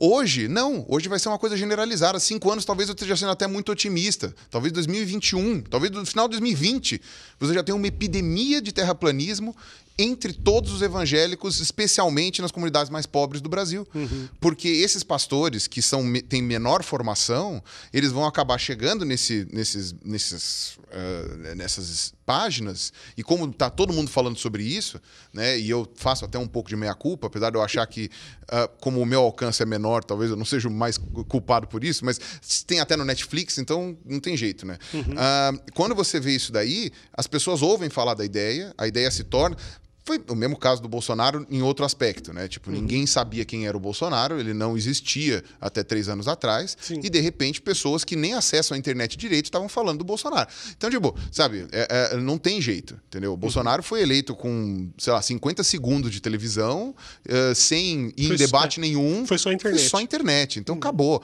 O, o, quando você vai ver essa questão do terra plana, se você consegue eleger um presidente baseado em internet, e agora não fazendo juízo de valor se ele é um bom ou mau político, se é um bom ou mau presidente. A questão é, ele era um cara desconhecido, ele usou a televisão só quando era para começar com uma pequena massinha para ele trabalhar, que foi uhum. Luciana Gimenez, CQC, etc. E depois tudo o resto foi feito pela internet. Então, se isso conseguiu fazer uma pessoa ser eleita presidente de um país de 220 milhões de habitantes, entendeu? Que é o quinto maior país do mundo em área, se você consegue fazer isso, o terraplanismo é isso. Uhum. Porque eles estão pegando argumentações que só quem tem um pouco de conhecimento em física, em geografia e etc., vai conseguir pescar. Como a educação no Brasil é muito mal dada, é muito ruim, tá né? é muito fraca em vários aspectos, né? Uh, você não tem um contraponto. Não dá. Não dá. E o pessoal reclama, por exemplo, dos canais de divulgação científica, porque fala assim: ah, as pessoas não, não uh, mais leigas, mais, mais, mais menos. Uh, alfabetizadas, né, digamos assim, menos intelectualizadas, elas não vão entender o que vocês estão falando. Vocês falam numa linguagem muito complicada. Tem gente no Brasil que não entende o diálogo que a gente está tendo aqui. Uhum. E não é pouco. Sim. Não entende. E não estou falando que eu sou um cara elitizado. Eu, eu, eu acho isso um absurdo, na Não, verdade. é e não que- é culpa da É pessoa. que, infelizmente, o acesso à informação é meio elitizado num, num país tão Exato. desigual ainda. É é muito fato. desigual. É E- fato. e, e- outra, por exemplo, você, eu sei porque você já contou a história da sua vida várias vezes, tal, não sei o quê, mas, por exemplo, eu venho de uma família que não tem muito dinheiro. Nunca tive muito dinheiro. A gente sempre apertou o cinto desde que eu era criança, desde que Uhum. eu me lembro. Porém, eu venho de uma família que tem um histórico eh, de preocupação com intelectualização. Uhum. Entendeu? Então, meus dois avós tinham curso superior, ah, os meus bisavós tinham eh, profissão, ainda que não fosse faculdade, mas eles tinham uma profissão bem fundamentada. Eram famílias que tinham, tinham até dinheiro, né? Eu tive bisavós ricos, né? É que aí chega na gente, não, não tem Uhum. Não mais. sobrou, né? Não sobrou. Não era rico mas, tipo Beyoncé, né? Era não, exatamente. é. E essa que é a questão. Quando ah, isso acontece, o que acontece? Meus pais, mesmo com dificuldades financeiras, eles priorizaram a minha educação. Meus pais, mesmo com dificuldades financeiras, eram pessoas com um certo grau de erudição. Então, a gente nunca fez parte da elite econômica do país, mas a gente fez parte da elite intelectual no sentido de elite, falando, não no sentido de tipo, a elite está acabando com o Brasil, não sei o quê. É elite no sentido de que somos uma, uma massa muito pequena, Sim, privilegiada Um pequeno grupo que teve o privilégio de ter acesso à inf- à que informação, lê, que, estudou sabe? e que o leu. simples Aham. fato da minha mãe, por exemplo, minha mãe é uma pessoa que lê demais, assim. Cara, só isso faz da minha mãe um ponto fora da curva no Brasil. Uhum. Minha mãe lê, sei lá, dois livros por semana. Cacete. Que é uma coisa que a maioria das pessoas não faz. Uhum. As pessoas leem um livro por ano, algumas não leem o livro na vida inteira, inclusive alguns youtubers. tipo. E não necessariamente quem você está pensando, cara. Não, vários, não. vários. Não leem, não abre um livro, cara. Não abre um livro. Uhum. 10 milhões de seguidores não abre um livro. Sabe? Então é uma coisa muito complicada quando você vai ver isso. Sim. Porque esses, por exemplo, esses youtubers, não estou falando mal da categoria, porque eu sou parte dela, mas esses youtubers, por que, que eles conseguem 10 milhões de seguidores? Porque eles estão falando a mesma língua, Uhum. não porque eles estão falando a mesma língua por uma questão de dissimulação, porque eles fazem parte dessa realidade que não lê, que não sabe o que é leitura, que Sim. não tem intelectualização, e eles falam para um público que não lê e não tem intelectualização. Ro- ro- rola uma entendeu? identificação. Rola uma identificação. Então é por isso que eu falo que existe sim. Se você não. não- pessoal, agora eu vou falar para tomar pedrada também. O pessoal que votou no Bolsonaro não foi por causa do Paulo Guedes, por causa da questão econômica. Não foi porque ponderou todos os lados e achou que o PT ia piorar a situação, É, não sei o que, lá. Dava pra ponderar. Agora, você tá me falando que dentre 13 opções o Bolsonaro era melhor. Não, não. me Segundo, segundo, estranho, segundo turno. Segundo turno. Vamos falar Ok, segundo turno. Ok, ok. Segundo turno, tal, que é para eliminar a, a coisa. Então, eu entendo o pessoal que foi prejudicado diretamente pelo PT e não quis votar no PT, Uhum. e que não é todo mundo que odeia o PT, mas são pessoas que foram prejudicadas. Uhum. E eu entendo as pessoas que votaram no Paulo Guedes. Porque, de fato, pode ter ponderado a questão econômica. Como eu não tenho eh, condições de argumentar sobre isso, acredito que tenha esse negócio. Ah, agora, a pessoa que votou por identificação com o Bolsonaro, e é boa parte do público dele que acabou votando nele, especialmente em última hora, é um problema de caráter. É um problema de caráter. Concordo. Entendeu? Teve gente, também teve pessoas que vieram discutir isso comigo no, no Twitter, e eu recebi xingamento por isso, porque são pessoas grandes e pessoas que me admiram, que me acompanham, e elas chegaram e falaram assim: ah, eu não sou um mau caráter. Eu falei assim: você votou por causa do Paulo Guedes? Não. Você votou por causa do, PT? Não. Você votou por identificação? Sim. Então é problema de caráter. me Desculpa. é. Desculpa. É problema de caráter. Não tenho o que falar. Ontem tretei com um amigo meu por causa disso. E não engoli. Não engoli. Eu falei, eu aguento isso 90% do tempo na internet. Você acha que pessoalmente, com a chance de fechar a mão na tua cara, eu não vou, eu não vou discutir? Meu amigo, é isso que eu quero! É isso que eu quero! Me chama na rua! Sabe? Mas, sim, eu quero... Não, eu na quero- rua não chama, não. precisa, não há necessidade. Eu, você tá- o que eu peguei ali de, pelo menos de positivo, que já é uma proposta que eu fiz algumas vezes, até no Ilha de Barbados, quando a gente falou sobre terraplanismo, é que daqui a cinco anos, com, com o ritmo que os programas espaciais estão indo e com o ritmo que o obscurantismo está crescendo, a gente vai poder, de fato, fazer até um crowdfunding para falar, tá bom, então, é, eu queria meia dúzia de líderes religiosos que pregam terraplanismo que se candidatem a, a ir para o espaço. Eu doaria, Alice, eu doaria, eu doaria, tipo, sei lá, 5 mil reais, eu doaria um crowdfunding, com a condição de que se você, se você conseguir atestar que a, que a Terra é plana, você ganha 10 milhões de reais, e se não for, você não volta. Só isso.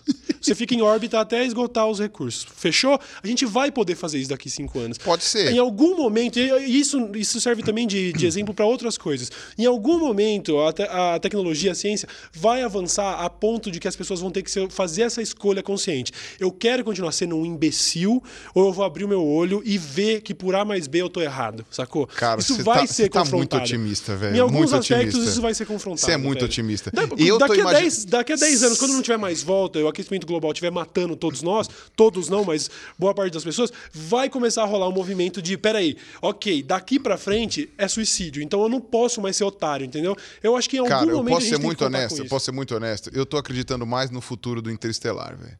Eu falei isso no A meu vídeo. embora? no- eu fal- não, eu falei isso no meu vídeo de, de ontem, que eu postei ontem ou anteontem. Ah, não, o futuro do Interestelar, como é que era? Um mundo todo arregaçado ambientalmente. Um bando de, de gente conspiracionista, inclusive em livros de escola tal. Você lembra? Tinha aquele Lembro. debate do cara falando: Não, mas aqui este livro tá dizendo que o homem foi à lua, isso é um absurdo, a gente não pode, não sei o quê. Você ensinou seu filho que o homem foi à lua, isso não está na- na- nas regras programáticas. E a ciência vive na clandestinidade. Meia dúzia de pessoas absurdamente preocupadas com o mundo, tentando salvar uma humanidade que eu nem sei pra que, que vale a pena salvar, e, e- e- e vivendo no clandestino, velho. No clandestino. É. Na, na- vida fora da lei. Hoje, hoje Eu acho que isso está cada vez mais provável. Aham. Ó, hoje, o, o- o investimento, ah, se não me engano, o investimento anual com o programa espacial americano é de 18 bilhões de dólares, se não me engano. E o investimento anual com o poder militar americano é de 600 bilhões de dólares. Hoje, a discrepância é essa, sacou? A, a pesquisa científica de tentar entender o funcionamento das coisas é muitas vezes menor. A gente tá falando de 600 bilhões. Tudo bem que, lógico que a gente tem que guardar as proporções, não daria para ser o mesmo. Mas Não. é pra gente ver que isso em 2019, sacou? Não, e outra, a gente Essa tem é que lembrar verba. também que os Estados Unidos é um país ah, desproporcionalmente rico, né? Então eles têm essa grana para disponibilizar. Se a gente tivesse 18 bilhões para uma área da ciência no Brasil, podia colocar 10 trilhões no exército, que eu não tava nem aí. Pois é. entendeu? Essa que é a questão. Você tem um país muito rico Sim. e que tem essa coisa. E outra, ah, os Estados Unidos, como eles já têm uma máquina científica que funciona e funciona muito bem, ah, eles não precisam construir nada do zero. Eles colocam pessoas novas que estão surgindo e colocam ali para manter a engrenagem girando. Aqui no Brasil a gente está construindo motor. Tudo bem, tem algumas coisas muito, muito impressionantes, que nem o Sirius lá da, da, da Unicamp, lá, o acelerador de partículas que os caras construíram, que aquilo lá você chega e fala: Meu Deus, estou na Suíça. Né? É, é- é assustador, é um, é um motivo de orgulho. Tá vendo? Não ouviu falar por quê? Porque eu não, porque eu não bosta, não sabe daquela coisa. Mas Faltam canais Não. de, de, tipo assim, a gente não acaba não é sendo porque não tem impactado. canal de divulgação no Brasil. Que Não, coisa! filho da ser- puta, falta relevância nisso. A gente, eu, Eu eu não sei, sei eu se, eu não sei. sei se o Jornal Nacional falou sobre o Não acelerador falou, de partículas nenhuma, da, não. da Unicamp. Eu Com não, certeza. Da USP, eu não fazia ideia. Da, da né? Unicamp, da Da Unicamp. É. É, é extraordinário. Do lado da tua casa, velho. É verdade, é verdade. Não, mas é extraordinário. Aquele negócio lá, eu ainda não tive a chance de visitar, mas eu já vi eh, vídeos, já vi outros vídeos de pessoas que já foram lá e é uma coisa fantástica. E é top de linha mundial. É um negócio assim extraordinário. Extraordinário. Mas a parte disso, dessas exceções, e que também só foi construído por- pe- pelo mesmo motivo de, de outros, outras coisas que acabam funcionando no Brasil. A tecnologia veio de fora, montou aqui e acabou o dinheiro no meio do caminho. E o pessoal começou a colocar verba para outras coisas. Entendi. O negócio incompleto gerava multa. E a multa era mais cara do que se não terminasse. Aí então vai, aí. né, Ah, então tá bom, então vamos terminar essa merda. Porque senão a gente vai se fuder mais ainda. Tipo, e não é multa, tipo, ah, é daqui a 10 anos. Não, é. Aquele Uhum. negócio na Ou seja, xixa. ou vai ou então, racha. Só é um vai ou racha. que. Quando é o vai ou racha, inclusive sugiro a, a toda e qualquer empresa de tecnologia do mundo que quiser investir alguma coisa no Brasil, use essa técnica. Que trabalha não vai Ah, tá. Ou, ou não termina, ou a multa é de 2 trilhões. Tá bom. Então vai terminar. Pronto, acabou. Porque é assim que funciona no Brasil, velho. Ou, ou você aperta pelo bolso, ou ninguém faz nada. Então, não só no Brasil, mas é que eu falo do Brasil porque é o exemplo que eu tenho. Claro, a gente sempre Né? vai É. tender a falar sobre o Brasil. Sabe? É Então, normal. se, se, sei lá, se no Sri Lanka também é assim, não- não sei nada do Sri Lanka. Mas, enfim, a, a grande questão é essa. Quando você vê a realidade que, que existe na ciência do Brasil, né, os Estados Unidos eles têm uma estrutura. Aqui no Brasil, não. Aqui no Brasil, a gente precisa gerar um know-how. Para muitas das coisas, pelo menos de tecnologia de ponta. Né? Tanto é que foi, inclusive, uma coisa que o Sakane falou no Space Today sobre a. Sabe quem é o Sakane, né? Do Sei, Space sei, Today. né? canal. Então, o, o Sakane falou sobre a questão de Alcântara. Que ele disse. E, e é bom, o Sakane consegue ser o true neutral, né? O, o- o- o- na, na tabelinha lá. Do, do RPG. É, o, o Sacani falou assim, ele disse assim, assinaram o contrato de Alcântara lá, o Bolsonaro, o Pontes, o Trump e tal, não sei o quê. Cortaram metade da verba da ciência aqui pro Brasil. Não vai rolar Alcântara. Uhum. Acabou. Porque ele falou, Alcântara não é só liberar uma área lá e tipo, ah, a gente coloca o centro de lançamento lá, os Estados Unidos vêm, traz o satélite e lança. Porque é para isso que vão fazer, né? Uhum. Vai trazer o satélite como? Como? Vai chegar de Kombi? Não No vai. avião da FAB não cabe, né? Não cabe. Essa que é a questão, entendeu? Outra, você precisa montar um aeroporto muito maior, você precisa ter uma estrutura. Aonde os, os pesquisadores vão dormir? Uhum. Vão dormir na casa do quilombola? Que tem essa questão dos quilombolas também lá, né? Que é uma coisa séria. Uhum. Mas, enfim, mas vai dormir na casa dos caras? Não vai, precisa de um hotel. Esse hotel vai ter funcionário vindo da onde? Vai ter, não sei o quê, da onde vai vir os suprimentos para manter o café da manhã, tal, não sei o quê. Cara, toda essa infraestrutura teria que ser bancada dentro da verba que seria colocada para isso. Entendeu? Ainda que você pode dizer que estabelecimentos comerciais, como os hotéis, poderiam ser bancados pela iniciativa privada, construção de um aeroporto, a construção de um aeroporto, não é você vender um aeroporto para alguém, não é você dar uma- o aeroporto para uma pessoa administrar, é você construir um aeroporto. Me fala uma empresa que tem condições de construir um aeroporto no Brasil. Nenhuma. Isso vai ter que ser público.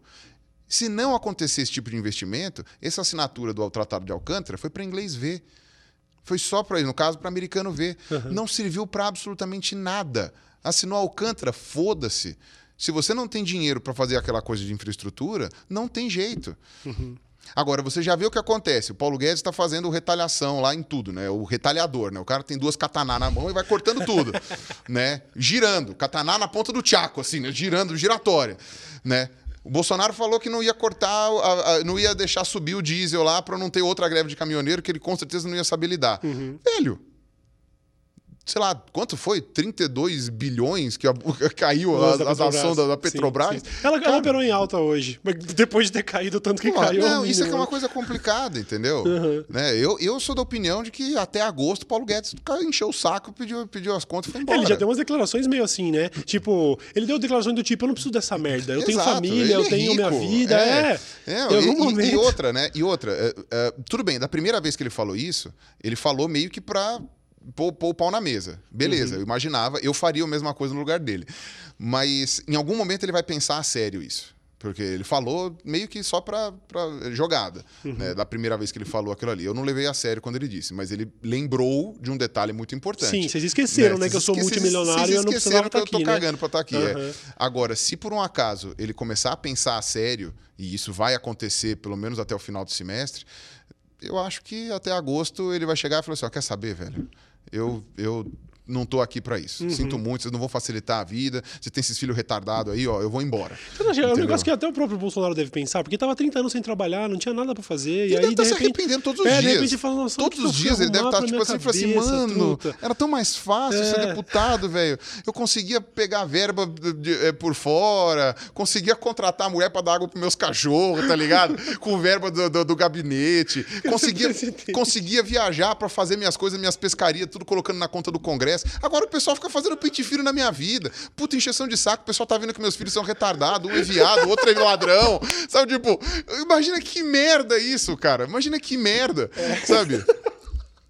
Eu preferia ter um filho ladrão do que um filho viado. Falei, toma os dois. Isso é uma coisa complicada, mano. Isso é uma coisa muito complicada.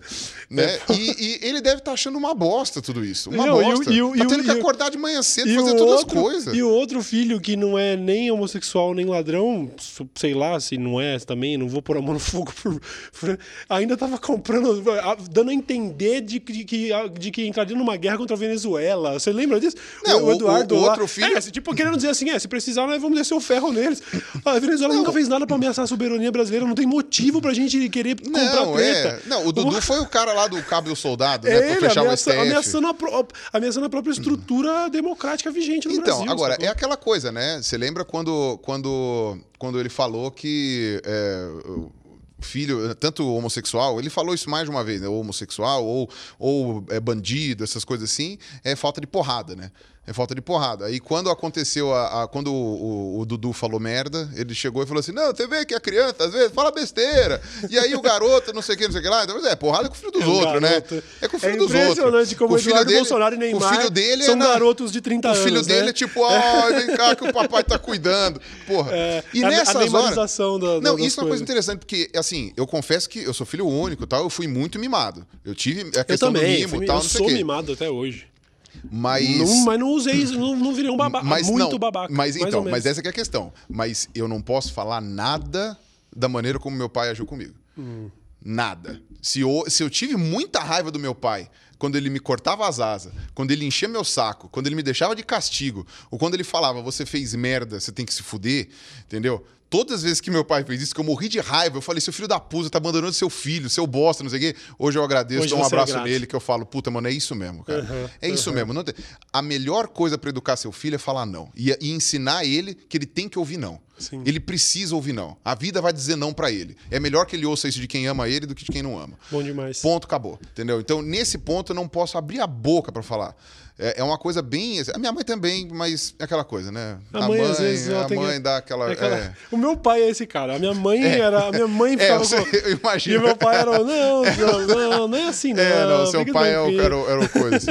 Viu? Vamos falar do, de um dos motivos pra você estar aqui. Um, um Hum. deles, obviamente, eu- porra, você sabe que eu queria fa- fazer esse poucas já faz um tempo, mas você tá com esse livro agora, recém-lançado, Darwin Sem Frescura. Eu Mal que você- acredito que viria um escritor. Cara, eu queria que você me falasse sobre isso mesmo, porque realmente me parece muito interessante. Isso é uma coisa muito louca, porque eu, como escritor, como, assim, como cientista, né? Geralmente o topo da carreira de um cientista é quando ele escreve um livro. Certo. Né? E eu furei a fila. Porque você é youtuber, né? Exato, porque o eu sou youtuber, E você é. é. o contrário, né? O youtuber, Exato. quando escreve um livro, geralmente é aquela coisa. Ai, meu Deus, um Não. livro do YouTube.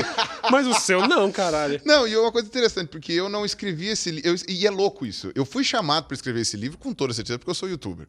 Né? Não foi chamado porque, nossa, não. Mas aí quer a gente ouvir. é obrigado a entrar nessa Só discussão. que- Eu queria abrir esse É. breve parênteses, que eu já falei sobre isso antes. O.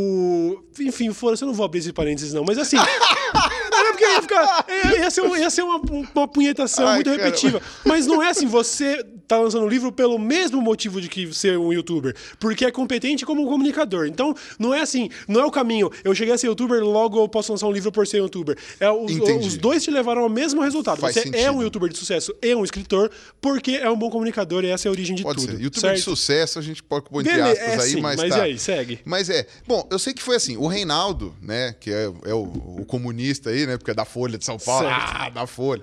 Então, mas o Reinaldo é um cara que eu já acompanho desde antes de, de, de existir YouTube, né, porque ele é, um- é jornalista de ciência, então quase todas as novidades que saem de ciência saía. Ou era o Reinaldo no- na Folha ou era o Hertz Escobar na- no Estadão. Tipo, era meio que os dois, assim. Então, eu sempre acompanhei o trabalho do Reinaldo. Ele é, já escreveu, acho que oito livros, uma coisa assim, né? E ele é tradutor, né? Ele traduziu Tolkien, etc e Pô, tal. É, ele fala élfico. É. Ele fala élfico. É, a gente tem. Uau, é. Tipo, ok, você se acha nerd, meu amigo? Pera lá. Segura minha cerveja. então, é, é essa coisa. É- é- essa, esse, esse aqui é o lance. E o Reinaldo me chamou para escrever esse livro. Né? O, eu fiquei bastante surpreso, porque ele poderia ter escolhido várias outras pessoas para chamar, e ele me chamou. Eu fiquei bastante feliz. E eu falei, ah, Reinaldo, vai rolar.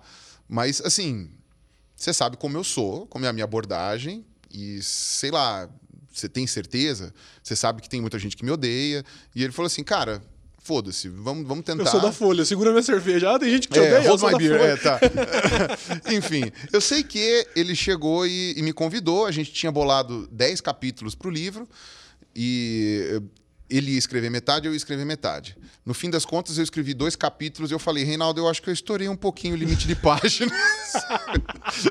Imagina, agora que eu tô pensando, como assustado. Olha, eu fiquei assustado, eu juro que eu fiquei assustado com a ideia do Pirula não ter um coautor. Porque isso ia ser uma Barça, tá ligado? Ia ser, imagina, a intro do livro sabe, ia ser a primeira Você não edição. sabe como está sendo o meu segundo livro, que eu estou escrevendo.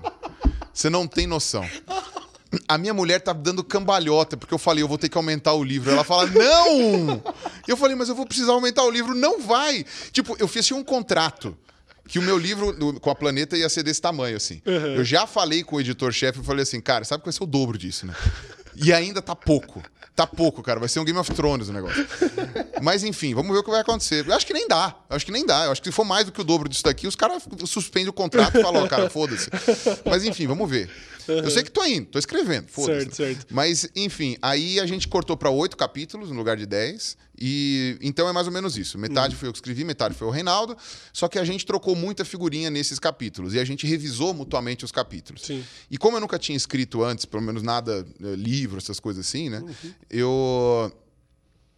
Eu li os livros anteriores do Reinaldo, não todos, porque são muitos, mas eu li os livros anteriores do Reinaldo para é, pegar um pouco da pegada dele, da, da de escrita, para não ficar tão distoante, tão discrepante. Depois, quando foi compilado pela Harper, a Harper meio que falou: ó, tá muito diferente os capítulos, tá muito na cara quem escreveu quem. Mas aí eu falei: olha, alguma coisa a gente consegue fazer para dar uma equilibrada nisso, outras não. Então É, eu falei: ah, deixa do jeito que tá. Eles, a gente teve uma adequação ou outra de, de, de estilo. E tal, ou não? Não, de estilo e tal, e de resto manteve assim. Sim. Então é um livro escrito por duas pessoas. Isso está bastante evidente aqui, Aham. mas eu achei que ele ficou muito bom. Mas dá uma- dá uma a gente abordou. uma É, a, gente, a gente abordou os principais temas, porque assim, é, essa- esse subtítulo foi ideia minha aqui, né? Uhum. Como a ciência evolutiva ajuda a explicar algumas polêmicas da atualidade. Uhum. Porque a ideia do livro era essa: era chegar e falar assim, ó, as pessoas não sabem o que é evolução, mesmo as pessoas que defendem a evolução e que não são acadêmicas, elas defendem a evolução geralmente por motivos errados, ou porque, tipo, sei lá, enfim. Ah, então, a gente precisa explicar para as pessoas como funciona a evolução de fato, ver se elas vão entender, então, uma linguagem que pelo menos otimize esse entendimento e mostrar que a evolução explica muitas das coisas que a gente tem hoje no mundo. Então, ah, o- os títulos dos capítulos, né, as- as- os tópicos, foi o Reinaldo que sugeriu. A gente depois fez uma reunião e colocou mais um ou dois. Mas tem aqui, ó, a, a primeira, o primeiro capítulo é basicamente só uma descrição de termos. É como se fosse um glossário para você ir consultando caso você não entenda o resto do livro. Certo. E aí você tem ah, o capítulo sobre elos perdidos, porque o pessoal sempre fala, cadê o elo perdido? Cadê não sei o quê, babá? Então, a gente fala aqui sobre por que, que ah, procurar o elo perdido não faz sentido. Né? É, uma, é, uma, é uma pergunta falaciosa, na verdade. Cadê o Certo. elo perdido? E ainda que você procure o elo perdido, é, tem, tem de caralhada. Né? Tem arrodo, elo perdido. Se você quiser chamar de elo perdido, tem arrodo. Né? Então, tipo, aquela, aquela, aquela piada que eu sempre faço. Né? Eu tô na minha série de dinossauros agora, eu já peguei o meme do Crivella. Né? O Crivella na Câmara, quando ele ainda era, acho que, ministro da Pesca, sei lá, que ele falando: não se encontrou um único fóssil intermediário sequer. Depois eu ponho a lista. Fóssil, Eu ponho a lista, assim, ó. Não se encontrou o 27 fóssil intermediário que você quer. Porque, tipo, né, o que mais Todos tem é isso. Então, a gente fala, eu falo sobre isso aqui também na questão. Ah, depois tem um capítulo sobre as extinções em massa. Em que a gente fala sobre todos os eventos de extinção. Eu falo um pouquinho sobre como a gente sabe a idade das rochas, e depois sobre os eventos de extinção que aconteceram na história da vida terrestre, e comento sobre a sexta extinção, que é a que a gente está causando agora, que tem a ver com a mudança climática, com a perda de biodiversidade, né, com a quantidade de, de, de famílias até de animais e plantas que a gente perdeu nos últimos 500 anos, especialmente nos últimos 100, né, 100% por, por culpa humana. 100 não, vai 99% por culpa humana, ponto, né? Aí, ah, um outro capítulo que também é uma coisa que todo mundo sempre pergunta, né? Como que a evolução adiciona informação no genoma. Então é uma coisa que o pessoal fala. Assim, ah, não, porque você tem as mutações, e aí essas mutações são selecionadas, e fala, quem põe essa mutação lá? Quem coloca a mutação vai gerar uma proteína, tal, não sei o quê. Você tem mecanismos para isso e a gente conhece. Não é uma coisa inventada. Né? Então a gente explica como isso acontece, que é uma das perguntas que a gente mais recebe. Ah, a gente, divulgador científico, principalmente biólogo e tal. Ahn, homossexualidade é natural. Esse, esse capítulo é um capítulo que deu muito trabalho para escrever. Talvez algumas pessoas se incomodem com ele, da maneira como colocou. Eu- eu- a gente tentou ser delicado o suficiente para não, não ofender ninguém ou não deixar a coisa, mas a conclusão do capítulo é que é aquilo que a gente já tinha falado até no Lapada lá, tipo, ninguém escolhe a orientação sexual que tem, entendeu? Ninguém escolhe, ponto. E aí eu tento dar uma justificada aqui sobre como nós sabemos disso, ou pelo menos até o momento, como que a gente pode afirmar meio que sem grandes chances de dúvida isso. Muito E- interessante. E é uma coisa legal, porque muitas pessoas, especialmente o pessoal das ciências humanas, dizem que isso é irrelevante. E deveria ser irrelevante. Sim. Deveria, tipo, ainda que seja uma escolha da pessoa, foda-se. Entendeu? A pessoa não deveria ter- sofrer nada só porque ela escolhe. Porém, existem estudos, e esses estudos são bastante significativos, e eles estão licitados aqui no livro, dizendo que as quando você mostra para as pessoas que não é escolha, o preconceito diminui.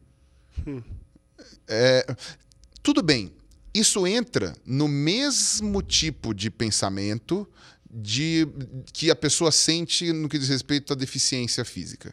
Então, sabe, a pessoa chega e fala: "Ai, coitado, o cara não tem as pernas. Ai, coitado, o cara é viado". Tipo, entra numa questão de piedade. Não que- é, não é nobre. Não é, não é nobre, não é nobre. ser- serve pra diminuir a violência, por exemplo. Exato. Eu- O que eu penso é o seguinte: eu sei que não é um sentimento nobre, Uhum. mas eh, eu ainda acho que vale a pena tocar nesse ponto. Primeiro porque é verdade, ponto. vale a pena tocar porque é verdade, não é a escolha da pessoa, fim.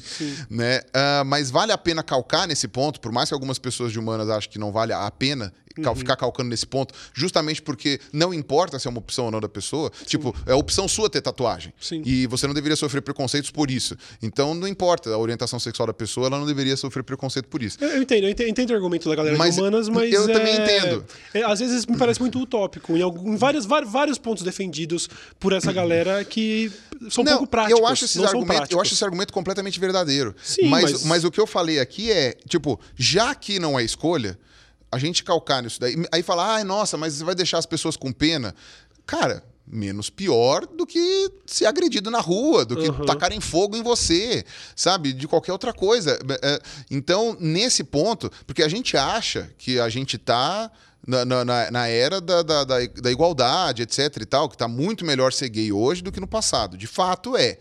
Mas a, a coisa, sabe, teoria do pêndulo, o bagulho vai e volta. Então, a gente precisa tomar cuidado para que não volte a ser o que era antes. E como o Brasil é um país que em tudo ele é atrasado nesse aspecto, especialmente em questões sociais, e como as redes sociais acabaram agilizando isso também, isso é um outro aspecto da internet também que a gente não discutiu, mas essas discussões com relação à homossexualidade, você tinha quando você era moleque? Não. Não. Não. Hoje o pessoal que é moleque tem. Sim. Tem desde o começo, 12 anos, 11 anos, a galera tá tendo esses debates, independente de professor, porque o pessoal fala que o professor doutrina, mas porra nenhuma. Essas discussões ele tá tendo na rede social, assistindo canal de YouTube, assistindo ah, é, é, em, em grupo com os outros, os outros amigos, entendeu? Então todo mundo tá discutindo isso daí. Todo mundo não, mas uma parcela significativa É dos jovens tá que, discutindo. tá, que hoje faz parte Isso, da, chega da- mais da cedo. discussão do jovem. é. Chega mais cedo. Então, quando você vê esse tipo de coisa, ah, ajuda, pelo menos, para que você não volte a ter aquele pico de, de agressão contra homossexuais que você tinha. Porque no Brasil, em algumas áreas do Brasil, a gente ainda está na década de 70. Em alguns lugares do Brasil, o gay é agredido, ou é morto, ou é, sei lá, espancado, do mesmo jeito que ele seria na década de 80, 70. Não mudou nada. Mas em grandes centros urbanos, em geral, isso já é uma- um cenário melhor. Então, sei lá, vai que esse livro chega em alguma escola, Não, eu acho que qualquer em alguma esforço, coisa. Qualquer esforço pra É. ajudar a combater o obscurantismo. é Eu, válido. eu acho. E aí depois tem alguns, alguns capítulos que são muito, muito interessantes do ponto de vista de curiosidade, que a galera se, se, se pergunta muito, né? Que é sobre como nós surgimos, né? Então, sobre a evolução humana, Uhum. que aí o Reinaldo fala aqui, né? Troca de casais na pré-história. E aí o pessoal que já leu o resumo disso achou que a gente estava falando sobre libertinagem, quando na verdade a gente só está falando sobre o hibridismo que o Homo sapiens teve com os Neandertais e Denisovanos, né? Que é uma coisa que o, o, o Yuval Harari fala no Sapiens. A gente só explica isso de- com mais detalhe, né? E com coisas um pouco mais atualizadas. né? Nada, nada do Sapiens já tem uns quatro anos, né? Um pouco mais, não lembro agora é o ano do, do lançamento do livro.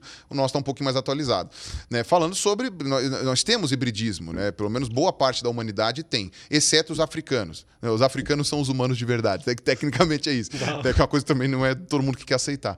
Mas ah, os africanos são os humanos de verdade, né? A gente é híbrido com Neandertal, né? A gente é vira-lata, né? O- então é uma coisa bem interessante isso. É, não, é, é um, é um troço louco isso, se você for pensar, né? A raça pura, a raça pura são os africanos, né? Se é que a gente pode falar de raça pura, mas entre É, aspas, a gente fosse sim, falar isso, né? Então, né, chupa. então é um troço bem interessante. E. é, e falar os africanos também é uma coisa meio bizarra, né? Porque se você, se, se- você não chega e fala ah, europeu. A gente fala italiano, português, Sim, espanhol, sim, francês. A gente não fala o europeu. Né? A África é como se fosse um E é bloco único. É a África. É lá. a África. Aham. Não, então chega e fala. Então, por exemplo, quando eu fiz a minha análise genética, eu achei bem interessante. Né? Eu tenho ah, 6% de genoma subsaariano. Hum. Que eu não lembro agora se é 6 ou 7, alguma coisa assim. Mas era um número em torno de entre 5 e 7, mais ou menos. E a maioria disso é Yorubá. E alguns são do leste da África, que eu entendo que seja lá onde eles falam Swahili lá. Então não é qualquer coisa, entendeu? O Yorubá é ali da, da- da- do Golfo da Guiné e tal, não sei o quê. Então é interessante você dar nome aos bois, entendeu? Sim, Porque os caras sim. se matavam lá também, né? Então é é aquela coisa, do mesmo jeito que você pode ofender um brasileiro chamando ele de argentino, Sim. né? Que também pra mim é uma ofensa idiota, né? Porque pra mim seria um elogio, mas enfim, né? A, a mesma coisa, puta, agora a galera Fudeu, fudeu. fudeu. Fudeu, todo cara. Mas assim, sendo muito honesto, muito honesto, a Argentina é um país 14 vezes mais civilizado que o Brasil. Muito honesto, muito honesto. Uhum. Eu, em algum momento eu vou morar na Argentina, mas ok. O, quando A isso. sua rota de fuga é pra Argentina. É pro sul, lógico. meu Você não é quer pro passar no Uruguai? Ah, então eu tava te falando. É que eu quero sentir mais frio. Eu Entendi. quero sentir mais frio, cara. Pra mim, eu vou lá pro Perito Moreno. Já que o muro tá esquentando, eu vou ser o último a sofrer, cara. Eu vou lá Entendi. pro Vou sul. morar no Ushuaia. Vou morar no Ushuaia, eu quero nem saber. Mas enfim, o, o grande, a grande questão é essa. E aí você tem o outro, a evolução do certo e do errado. Aqui foi uma proposta do Reinaldo que foi ousada, que ele está querendo mostrar que existem bases biológicas para nossas decisões morais. Uau. Ah, ou seja, o que nós chamamos de certo e errado não é simplesmente tipo uma, uma coisa que nós aprendemos. Tipo, como, por exemplo, o, sei lá, me parece que o cachorro, às vezes, o vira-lata, tem um instinto de sobrevivência que faz com que ele seja mais agressivo, porque talvez ele. é- seria isso um paralelo válido? Do tipo. É, a, a Eu sua- recebi uma foto hoje muito interessante. Era um, um cara que postou. A gente nunca sabe se a história é é real. Mas como eu tenho amigos que trabalham com comportamento animal e eu sei que isto é possível, então eu vou usar essa coisa Porque como é exemplo. verossímil porque é verossímil dentro do Ok. que a gente sabe. Ok. Que um cara tava reclamando que a, a doguinha dele, que tinha, sei lá, vira-lata tal, sumiu de casa por três dias e eles descobriram por quê. Ela tinha achado três gatinhos abandonados pela mãe, provavelmente não abandonados, a mãe deve ter morrido por algum motivo, e ela tava cuidando dos gatinhos. Tipo, aí você fala, nossa, como ela é boazinha. É, é difícil você dar sentimentos aos animais nesse sentido, mas o fato é, há alguma coisa ali Entendi. que um instinto, alguma coisa que fez com que aquela cadelinha cuidasse dos filhotes, mesmo de outra espécie, mas ela entendeu aquilo como sendo uma necessidade. Nós não estamos livres disso. Então, o que ele argumenta aqui é que nem sempre as nossas decisões morais são únicas e exclusivamente por causa da sociedade em que nós fomos criados. Algumas já vêm instaladas, entendeu? O nosso, o, nosso, o nosso dispositivo tem alguns ap- apps aplica a- a- já Sim, sim, instalados sim. que já vêm de fábrica, que depois a gente vai, a gente vai colocando. O, o, Sapiens, o Sapiens trata de certa forma sobre isso. Tem Mostra que a gente era coisinha. meio. O, o Homo sapiens já era meio. Meio filho da. Me parece que era meio filho da puta, nós exterminamos Mas, outras. em outras- compensação, era filho da puta por quê? Ele era filho da puta com os outros, porque ele se protegia melhor. Entre si. Então você tinha essa questão, entendeu? Somos nós. Somos Sim. nós contra aqueles trouxa. Entendeu? Então você tem, você tem essa questão, esse espírito de grupo que o Homo sapiens sempre foi muito melhor que o Neandertal, por exemplo. O Neandertal era núcleo mais familiar. O, o Homo sapiens não, ele conseguia viver em grupos de mais de uma família e, e fazer, e fazer esse tipo de, de, de interação. Né? E teve outras questões, inclusive de evolução do cérebro também, que acabaram dando algumas vantagens. Mas ah, quando você vê esse tipo de coisa, ele dá o exemplo de macacos, por exemplo. Você usa aqueles jogos de. ah, que eles chamam de jogo do prisioneiro, né? Sei. Jogo, aquelas teorias dos jogos de, que você dá. de, É. de bastãozinho com coisa assim. É, você ganha, você ganha uma recompensa se você tomar essa atitude. Ah, tá, se sim, o outro sim. cara tomar a mesma atitude que você, vocês dois se dão bem. Se você fuder o cara, eh, ele se fode, você se dá bem. E não sei o quê. E eles fizeram esses testes com macaco prego, com chimpanzé e tal, não sei o quê, e viram que mesmo macaco prego e chimpanzé têm noções de justo e injusto. Hum. Eles sabem disso, entendeu? Então, se por um acaso você. ele- mesmo você dando total poder para um chimpanzé, ele não vai abusar tanto do outro chimpanzé que ele tem a chance de fazer isso. Entendi. Ele, ele vai, obviamente, ganhar tem vantagem. empatia. Ele vai ganhar vantagem, porque eu tô com poder, então foda-se você. Uhum. Mas ele não vai fuder a ponto do outro querer matar ele. Porque isso também seria uma autodefesa Entendi. dele, entendeu? Então, tipo, não vale a pena você ser filho da puta com as pessoas no limite infinito, Porque isso vai te trazer mal. porque isso vai te trazer mal de alguma É forma. tipo, é isso que. Isso, cara, isso daí é meio. É meio. cara, é meio. Triste, não é? Sabe, saber que não existe realmente o fazer o bem sem olhar a quem. Não existe. A gente Hum. tá sempre buscando benefício quando a gente tá fazendo o bem pra alguém. Há quem diga que mesmo o mais caridoso dos seres humanos, que está ajudando pessoas sem ganhar nada em troca, ele está ganhando descargas de endorfina no cérebro pelo prazer de estar fazendo isso. Então, mesmo a pessoa mais caridosa está fazendo isso por egoísmo. pra se drogar, né? É, Porque não. pra, pra ter um pouquinho mais de endorfina aqui. Não, é um meu. troço meio Vou louco tirar isso. foto com a galerinha na África, que nem. A, tem até um termo, né, pra isso. Quando Tem, os, tem. os influencers que fazem é- fotos com, com crianças e tal. Não, eu coisa- acho isso bem escroto, sendo bem Aham, honesto. aham. Eu, eu já fui em vários lugares e do mundo, para África ainda não fui, mas pretendo, inclusive preciso. E alguns desses lugares eu vi a galera tirando foto com, com gente do lugar e eu falei, cara.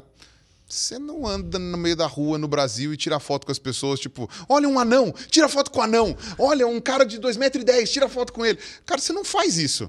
Apesar de que na China fizeram isso comigo, mas tudo bem. Uhum. É, no Né? Japão me olhavam É, como se eu estivesse com a fantasia É, do Chewbacca. porque você- Tipo, era um é, negócio mas- meio, Que isso? Não, mas é porque é porque é uma coisa muito interessante, né? Porque a.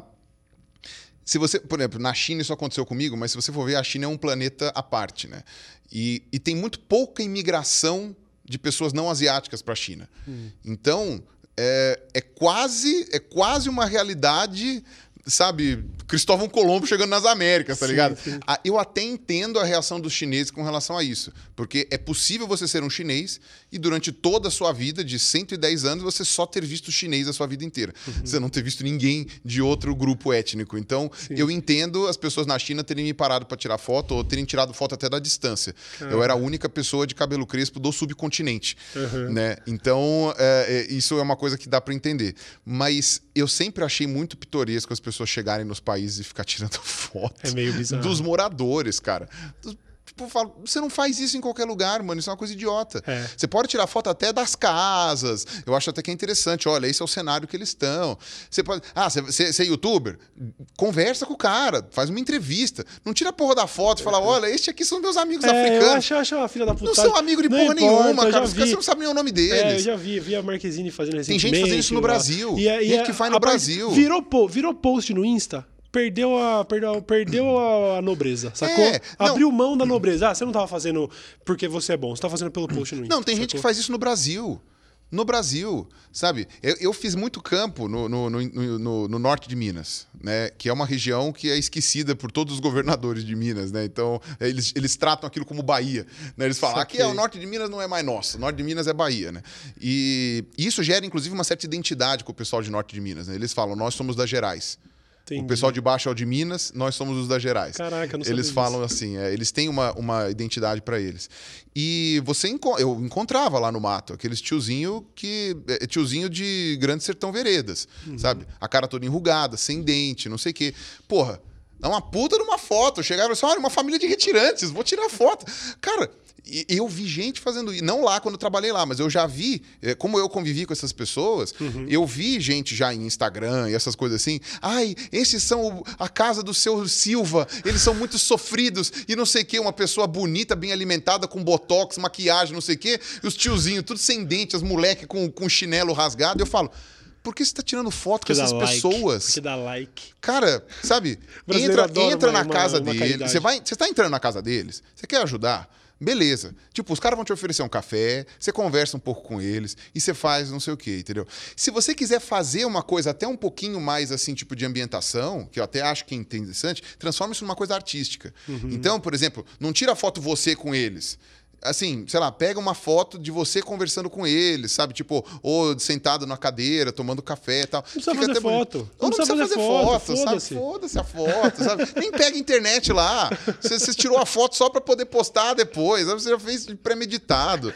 Sabe? Porra, se fuder. Enfim, a questão é, mas se você entra nessa questão da da moralidade, Uhum. você vai ficar deprê se você achar que tudo é por causa disso. Então, Sim. eu prefiro pensar que mesmo sabendo que o prazer ou a, a- a indignação ou a raiva, ou tudo isso daí são reações químicas do meu cérebro, né? E isso independe de você acreditar ou não no sobrenatural, porque é, é- é- é fato, né? Uhum. A gente sabe que são reações químicas. Se você tá com excesso de raiva ou com excesso de tristeza, com excesso de coisa, você toma um remedinho, de repente ah, Pirula, mas você tá puf. falando isso agora, ne- nessa época onde tanto faz se você acredita ou não, porque a ciência provou, sabe? A Universal, Não, o perfil da Universal, filhos da puta, o perfil da Universal no Facebook essa semana postou, é, curamos a sua depressão em, tipo, em uma sessão de igreja, sacou?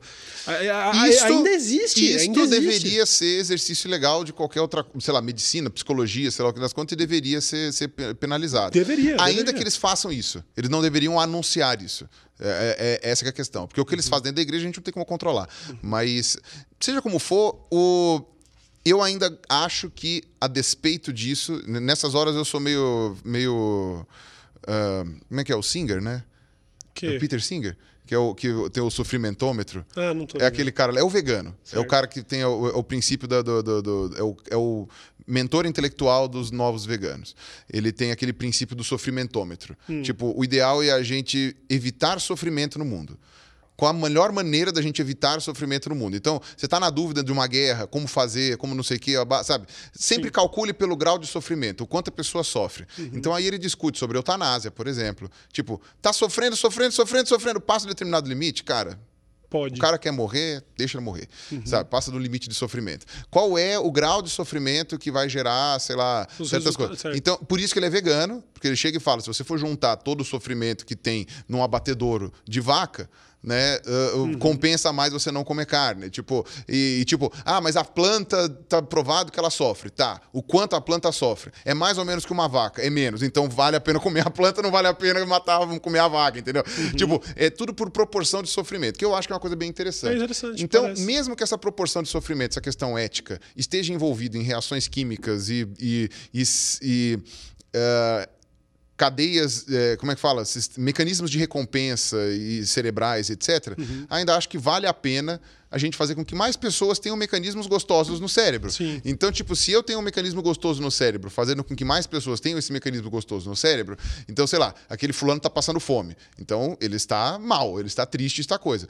Eu sou um puto egoísta do caralho e eu quero me sentir bem tendo uma descarga de endorfina. Eu vou lá dar um prato de comida pro cara. O cara fica feliz, ele ficando feliz me deixa feliz. Então, tipo, Válido. mesmo que seja egoísmo, Eu também acho. é, também é- é acho. aquela coisa. É, Então, sou egoísta com gosto, entendeu? com, com, com vontade. Uhum, Sim. Entendeu? É, é, e eu espero que quando aquele cara tiver melhor do que eu, que ele também seja egoísta a ponto de querer a endorfina dele pra Sim, mim. sim, que sim, é o princípio que o chimpanzé faz com o outro aqui que o Reinaldo explicou no livro. Entendi. Entendeu? Então é uma coisa, é uma coisa que eu acho que vale a pena. Né, pelo menos ler sobre isso e viver assim. Né? Uhum. Acho que a vida vivendo assim é melhor. A gente descobriu Né? então que a, a Madre Teresa ela, ela era só uma junkie de endorfina. Ela era viciada em endorfina, então ela dedicou a vida dela a fazer o bem pros outros porque dava uma ad- brisa eu ad- gostosa. Eu adoro quando eu cito um exemplo da Madre Teresa. Você já deve ter ouvido falar disso. O quê? Tipo assim, me cita o que a Madre Teresa fez de bom. Ah, eu não sei. Pra mim é só uma referência mesmo, tipo, clássica. Uma É, parada meio é, é bem Mandela, louco, é né? bem louco, cara. Você vai ler. você- eu fiz esse experimento com a minha mãe, cara. Falei assim: o que a Madre Teresa fez de bom? Ah, ela ajudou os pobres na Índia. Como? Ninguém sabe dizer como. Ninguém sabe dizer como. E aí, quando você vai ler a história da Teresa, você vê que ela não ajudou porra nenhuma. Era uma puta velha filha da puta. Eu tô falando sério, eu tô falando sério. Eu tô falando sério, cara. Teresa é um Da péssimo hora, exemplo. Da hora. Ela é uma véia louca. Uma véia louca, fanática religiosa. Ela tinha uns, umas, umas. Puta, agora eu vou falar da Madre Teresa. tipo, ela tinha uns lugares onde ela levava as pessoas. Na verdade é o seguinte, ela era coerente dentro da vertente religiosa dela, porque a Igreja Católica tem várias vertentes diferentes. Ela era daquela vertente meio que vai do martírio, entre aspas. Ela achava eh, aquela coisa que, inclusive, é uma coisa que está na Bíblia, Jesus falou, tal, não sei o quê, ou pelo menos está escrito na Bíblia que Jesus falou, que quanto mais você sofre nesta vida, mais você tem recompensas lá fora, Certo. né? lá, lá no céu, enfim. Então, ela entendia que as pessoas morrerem e morrerem com dor fazia com que elas purificassem a alma. E essa era uma vertente que ainda existe. Tem, uma- tem algumas vertentes católicas que defendem isso, e até protestante menos, mas enfim. E então, quando você via, ela juntava aquelas pessoas que estavam tendo doenças ou problemas que eram corrigíveis, sabe? É moleque morrendo de desidratação. E ela levava para uns pra umas para os prédios que ela construía, tal, não sei o quê, e deixava morrer. Tô zoando. Deixava morrer. Tô falando sério. E o pessoal falava assim: ah, não, a gente vai dar dinheiro pra Maria Tereza. Beleza, você acha que ela tava o quê? Ajudando as pessoas? Não, tava usando seringa, seringa usada, não descartável. Porque vai morrer mesmo, foda-se, né? Pó, pó, pó. Aí você fala assim, mano, ela tá fazendo isso, pra onde vai o dinheiro que ela dá? Ela mandava pro Vaticano. Tá- Ah, é doação pra igreja? Doação pra igreja? Tá aqui, ó. Doa pra igreja. Que velha filha da puta. É eu tava te falando, velho, filha da puta. Tô falando, tem documentário sobre isso, do Christopher Hitchens. Caralho. Descrevendo velho. a Madre Teresa. Eu nunca mais vou usar essa referência de bondade. Mas não devia há Eu muito perdi, tempo. eu perdi. Quem Não usa? devia há Quem muito tempo. Tem ass- assunto de que o, Posso o ser Gandhi honesto? era um filho da puta também. Posso ser honesto? Ah. Não se inspire em pessoas, se inspire em atitudes. Ah, Martin Luther Toda King. pessoa Martin vai Luther decepcionar. Martin Luther King, ah, sei lá, se um dia você descobre que ele batia na mulher, É foda, é foda. Acabou, entendeu? Não adianta. Não adianta. Se você vai se inspirar em pessoas, você vai se decepcionar. Antigamente, que você só tinha palavra escrita, não tinha televisão, não tinha YouTube, não tinha porra Você tinha nenhuma. como extrair só a ideia, tinha né? Hum. como- não, você tinha como idolatrar a pessoa. Porque você nunca ia saber os podres dela. Uhum. Entendeu? Então, quando você descobre os. ah, Hoje, você está numa realidade em que você descobre os podres da pessoa. E isso vai ser usado contra você, independente de você estar vivo ou morto, entendeu? Você não viu o lance do Michael Jackson lá agora, na- na- na- no documentário lá? Pois é. Enfim. E aí, agora, tudo que ele fez de bom, a música que ele fez, as pessoas que ele ajudou, não sei o que, acabou. Não tô passando pano pro Michael Jackson. Mas eu entendo Eu tô dizendo assim, que a gente não deveria idolatrar o Michael Jackson como ser humano. A gente deveria, a tal, gente né? deveria, tipo, falar, ó, legal a música dele, e, tipo, ele como ser humano. Que, que, infelizmente não viveu pra pagar as consequências das merdas que ele fez. Uhum. Mas, tipo, esse aqui é o ponto, entendeu? Ah, todo, todo e qualquer ídolo que você tenha, que você me falar, você vai falar. Tirando aqueles ídolos que ficaram famosos por só terem feito merda. Uhum. Por só terem feito merda, entendeu? Tipo, sei lá, Didi Allen. Didi Allen. Didi Allen, é. Sabe? Só, Ele é mais sincero, ele é só honesto, isso, entendeu? João menos. Gordo. João Gordo ficou famoso por fazer merda. E, tipo, ele nunca vai decepcionar ninguém. O João Gordo eu gosto da banda Porque dele ninguém também. espera. Então, mas ninguém espera, tipo, que o João Gordo seja. seja entendo, sabe? eu entendo. É- essa que é a questão. As Então pessoas, é isso, não, e menos, talvez, menos Madre Teresa, mais João Gordo. Não, é é, a-. E talvez- é o que a humanidade precisa. E talvez com você seja a mesma coisa também, né? Ninguém espera que você vá, tipo, sabe? Que você É bom. Como- distribuindo rosas no meio da como, rua, né? como o Clube da Luta disse, é é só depois de, de perder tudo que você é livre pra fazer qualquer coisa. Então, quando as pessoas não têm mais expectativas sobre você, cara, é libertador. É, você e- você e- pode ser o que você quer. Então entendeu? a discussão da Maria Tereza é essa, cara. E, e- a pergunta é sempre essa: me diga como ela ajudou os pobres. Como? Me fale como. E você Ela sabe que eles pro paraíso, sabe, Pirula. E sabe Porra, quando mano, tem um você pouco de consideração. Não, então, quando ela foi ser canonizada, chamaram o Christopher Hitchens para ser o advogado do diabo, que é uma coisa bem legal isso daí. Na Igreja Católica tem um troço legal. Quando É. você vai canonizar alguém, tem que ter alguém no julgamento do contra, Uau. que geralmente não é levado em conta. Ele tá Uhum. lá só para dizer que tem. E o Christopher Hitchens descreveu a vida da, Maria, da Madre Teresa e falando, olha, era uma velha fanática e, e, tipo, ela era tão fanática que todos, você pode ver, os discursos da Maria Teresa na televisão, as coisas que tem gravado dela, nunca ela falando temos que erradicar a fome, temos que acabar com, a- com o sofrimento, temos que não sei o quê. Era sempre pregando contra métodos anticoncepcionais. Todos. Todos. Todos, todos, todos. Você pode ver, os discursos dela é conseguimos fazer com que praticamente não sei quantos milhões de pessoas não usassem camisinha em Bombaim.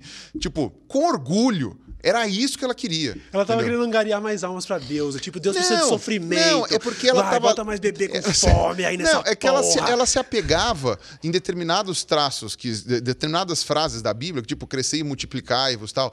A Igreja Católica, essencialmente, ela é uma instituição que é contrária a métodos contraceptivos. Uhum. Né? A- ainda que o, o Papa, de vez em quando, dá uma aliviada falando sobre a questão ah, do casal. Tipo, você já é casado, você já tem coisa, então dá uma ponderada, Mas você pode usar. que levar em consideração porque ele é comunista. Você sabe bem, entendeu? Então- Mesmo o Ratzinger, é- é- essa é uma coisa que a Igreja Católica tem feito já faz algum tempo. Ela chega e fala assim: não é que ele é comunista, ele é argentino. então, você já, vai, você já vai fazendo esse tipo de coisa. E mais um motivo para gostar da Argentina. Então, o, quando você vê essa. é, a maneira como a Igreja Católica interpreta hoje, eles dão até uma concessão para camisinha, para pílula não sei, mas para camisinha quando é um casal. Então, por exemplo, ah não, você teve um filho, você tem que prezar também pela qualidade da criação do seu filho, então você pode usar por um tempo, mas antes do casamento ou enfim sexo eventual, é uma coisa que não deveria estar acontecendo. Se você é um bom católico, você só vai transar depois de casar, ponto. É, é- é- essa é a questão. Ah, mas ninguém vai fazer isso, tá? Então você não está sendo católico. É tipo, e o É, fato mas- é esse, as pessoas são hipócritas porque elas esquecem. É, a- a- Agora, não é só hipocrisia também, né? É a questão da tentação e esse negócio assim, né? Mas existe um certo, um certo conforto em saber que eu pequei, vou lá, peço perdão pros pecados, comungo, sabe, Sim, com uma tá hóstia, pá, não sei o que, tá pronto, tô liberado, É, entendeu? até porque a gente- Sexta-feira é dia de maldade. É, se, a E- gente, e- se a gente tá falando sobre hipocrisia, é aquela história. O cristão que não se dedica inteiramente a Deus tem um nível de hipocrisia. Não existe razão pra você arriscar a eternidade no paraíso Exato. buscando, Não, e- buscando cestar, sacou? Não, Não, tem porquê. Não, você e- não é um, um cristão fanático, você é um cristão meio hipócrita, parcialmente. Isso é. E aí você vai falar, então, que nesse ponto os muçulmanos são mais ok. Os Mas- muçulmanos não todos, mas, é- aqueles... É, aquela história, é aquela história. A gente deu exemplo ali atrás de que o cara é filho da puta, mas pelo menos ele é verdadeiro ao que ele acredita, entendeu? Eu não tô falando que um radical muçulmano é uma pessoa melhor, mas ela é menos hipócrita do que uma pessoa que, ah, eu não vou fazer aquele pedido pra Deus aqui e amanhã eu vou trair minha esposa. Quer dizer, não é assim Tá, que funciona o cristianismo. ok. Você teria que dedicar sua vida a Deus se você realmente acredita nisso, sacou? É, e isso é uma coisa bem interessante. Por mais que a gente ache que as pessoas. Se a, se a pessoa for cristã estritamente como tá, né? A- a- ela vai querer que o Brasil vire uma teocracia, de alguma forma. Ela vai querer. Né? Cabo Daciolo. O Cabo Daciolo é um cara absurdamente sincero com o que ele acredita. Você gostaria que ele fosse presidente? Você entende essa questão? O grande problema é o que é bom para o indivíduo, para que ele não seja hipócrita. Então, eu agradeço a hipocrisia. Não, claro. Eu agradeço a Sem hipocrisia. dúvida, nossa, eu sem agradeço de dúvida. várias maneiras Sem isso daí. dúvida, Seria sem uma merda dúvida. se ninguém fosse hipócrita. Nossa, não teria né? transado até Inclusive hoje, eu e você de também. Eu, Claro. eu, eu tô te chamando de hipócrita não porque eu tô te xingando, é porque eu sei que você é. Eu Porque também sou. nós Todo é mundo é óbvio, hipócrita em é algum óbvio. nível, entendeu? Agora, o problema é discursinho caga-regra. Discursinho caga-regra, o cara é hipócrita, ah, tem mais que se fuder. Aí, é- é- É exatamente aquilo que você falou com relação ao, ao, ao Carluxo. Entendeu? Tipo assim, ah, você falar que a pessoa é gay, isso daí é uma maneira de você ser homofóbico. É.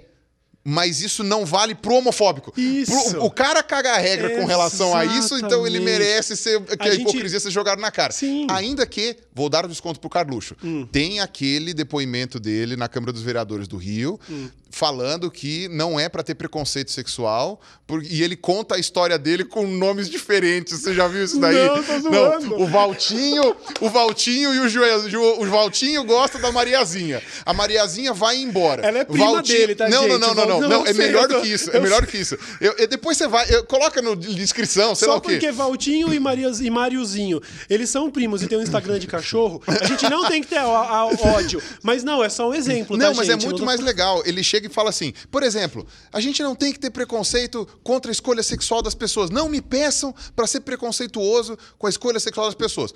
Carluxo falando isso na Câmara dos, de-. Câmara dos Vereadores lá do Rio de Janeiro. Que ele falava assim: ó, por exemplo, o Valtinho gosta da Mariazinha. Mariazinha foi viajar, foi embora. Valtinho fica triste, solitário.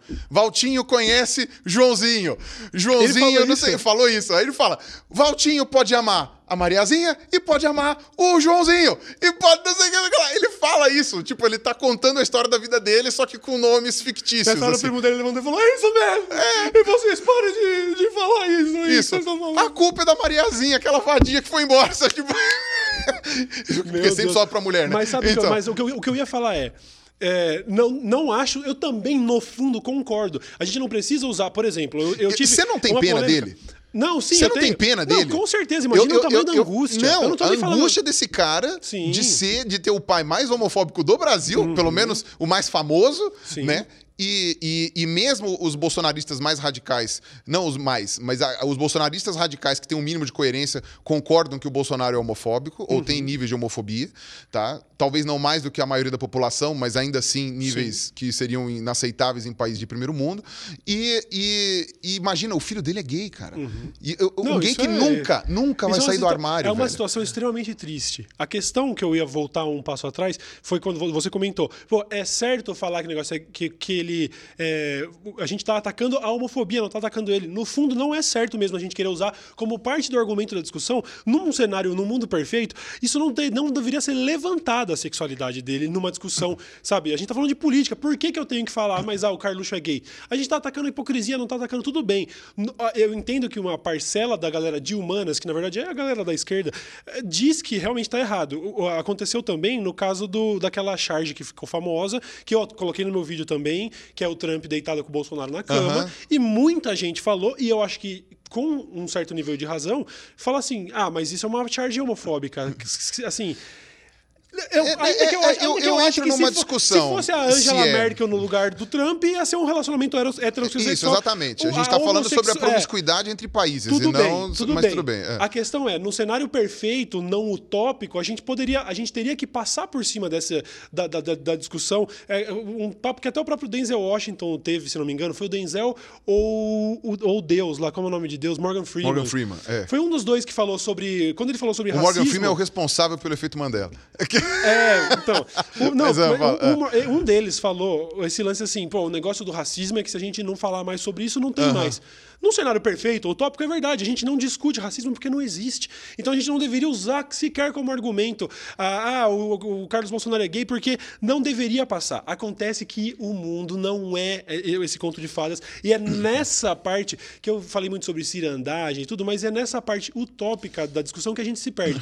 Não adianta a gente querer não. ignorar o fato de que a- isso é um ataque para a família Bolsonaro falar que ele é gay. A gente não, e- está e o fazendo pior, julgamento. Não, e o pior, o mas que, é, eles fazem. o que é mais grave não é esse. O que é mais grave é o- aquelas pessoas da família Bolsonaro que tiveram realmente um discurso homofóbico foi o pai e um dos irmãos. Não lembro se o Flavinho também É, não teve, sei. mas o Dudu eu sei que teve. O Carluxo, exatamente por uma questão pessoal, nunca teve um discurso homofóbico. Então, quando a gente ataca o Carluxo, a gente tá atacando o elo, o elo fraco da É. história. A gente tá atacando ele, que é, É justamente o cara que tá se fudendo Aham, te- aham. na família da família Bolsonaro, tipo, falando assim, hum, tá. Mas pelo menos deixam ele morar com o primo, né? Então, assim, ele não pode nem reclamar de Tem que ele. um é, certo nível Ele de fica no semi-armário ali. Ele tá Sim. com um armário de porta é entreaberta. é um armário com três cômodos. Não, né? é Tipo, isso, é um armário com a porta entreaberta ali, sabe? Tipo, nem- quando eu chego em casa e o armário tá meio aberto, eu sei que é porque o gato entrou. eu eu sei aham, disso. O gato sabe, ele aprendeu a abrir o armário com a unha, assim, Não, ele, ó, ele eu- consegue. Eu, eu devo, eu realmente devo dizer, eu me incomodo que isso tenha que ser um fator de discussão. A gente vive numa sociedade em que a gente está querendo usar como um fator de discussão. Eh, Se, se ele não, se a gente não está falando sobre ele ter, sei lá, ser relacionado com alguém ou sobre se essa, esse não é o elemento da discussão, a gente não está discutindo que o Carlos Bolsonaro, sei lá, traiu uma mulher. A gente está discutindo que a família dele é intolerante, e o cacete, blá, blá, blá, e tem relação com milícia. O fato dele ser gay não deveria aparecer numa discussão, mas a sociedade não funciona dessa maneira. Então é essa utopia da- da- das humanas que eu não consigo comprar. Porque numa guerra, imagina, imagina quão inviável seria numa guerra, sei lá, você, você tá no meio de uma batalha física mesmo e tem alguém falando, não, calma aí, mas chute no saco é mancada, né? Bicho, eu tô guerreando aqui. Você, você entendeu que existe uma, uma questão que a gente precisa de um nível de dureza e um nível de tolerância a coisas que não são tão nobres? Porque é, isso Ô, é que é, é é guerra. mancada puxar o implante de cabelo. Mancada, fala. É, não é? Mas imagina, se todas as pessoas com implante de cabelo fossem comprar a briga do Nando Moura porque ele é um careca frustrado, tá ligado? Não dá. É o engraçado. Não dá. então, a treta, a treta com relação a isso, e é uma coisa que eu vejo muitas pessoas falando, tipo, ah, ninguém tem argumento contra o Nando Moura, as pessoas só têm argumento é, falando, zoando que ele é baixinho, careca, tal, não sei o quê. Ah, o problema não é esse, o problema é ele cresceu e ele fez sucesso atacando defeitos físicos, defeitos físicos das pessoas. Sim. Você pode ver todos os vídeos. Você lembra disso? Em 2015 e 2016, todos, todos os vídeos dele que ele fazia um ataque pessoal a alguém, primeiro minuto. É, o cara é um gordinho tetudo. Ah, o cara parece um. um, um, é, como é que fala? Um. um é, que, que ele chamou o Daniel Fraga, era, era garçom de cabaré. O cara não sei o quê. O, o, o Essa- Aruan é um calanguinho. Estratégia uma coisa não sei o quê. lavista, Estratégia estratégia ao lavista. Ele sempre xingava fisicamente as pessoas. Uhum. E ele se colocava nos vídeos como uma pessoa que não tinha defeitos. Então, por exemplo, ele era. Ele, ele, agora, agora ele tá todo fortinho, mas quando ele não era, ele tirava. Ele fazia, Uhum. filmava sempre assim, apertando o bíceps pra pra frente. baixo. De cima cima ba baixo, de cima assim. pra baixo, porque de cima pra baixo ele parece mais alto e não dá pra ver que a careca lustra. Então, tipo, você tem todas essas. Não, mas eu tô falando isso não é. É não- só não- fato, É fato. é eu não tô falando isso, entendeu? Eu não tô, não tô aqui nem difamando, injuriando, Uhum. fazendo nenhum tipo de coisa. Eu tô falando fatos. Entendeu? Ele tentava se mostrar como uma pessoa sem defeitos físicos e atacava os defeitos das pessoas. Então, Uhum. eu não tenho problema nenhum com pessoas baixinhas. Eu sei que, inclusive, homem baixinho sofre. Né? A gente não tem esse problema, mas as Sim. pessoas que são O que baixinhas. levou o Nando Moura a postar uma foto do lado da régua, um- uma trena, é, é esse sofrimento. Você percebe Exato. aquilo é um grito do sofrimento. Então, Meu Deus, como é ruim ser baixinho. Com relação à calvície, ele nunca. Ele não tem como provar que ele não tem implante ou que ele não é careca. Tem, mas a gente tem como provar que ele tem implante. Não, Existem, tem, a galera tem as fotos escavou antigas, imagens antigas, mas não deu importa. aquela entradona, parecia o Vidita com M em Então, forma forma de cabelo, assim, ó, mas- igual eu, só que eu menos, né? Mas era tipo isso aqui, assim, ó, sabe? Que a entrada já faz o M do, do, do Majin Buu, É, o, assim, ó, sacou? o, o, o, o, o Cauê pode falar isso porque também tá tendo isso. Não, mas- eu tenho, mas, mas, mas o- então, eu, eu, eu, eu tô de boa com isso. Então, eu tô ok mas, com isso. mas você vê que quando chega na parte da calvície, ele não responde. Ele não pegou e, e filmou a cabeça dele falando, não, onde é que eu sou careca, não sei o quê. Ele só fez isso com a altura. Porque ele sabia que a altura da maçaneta lá podia enganar, não sei o quê. Ele pisou 10 centímetros na régua lá e, e coisou. Ele sabia disso.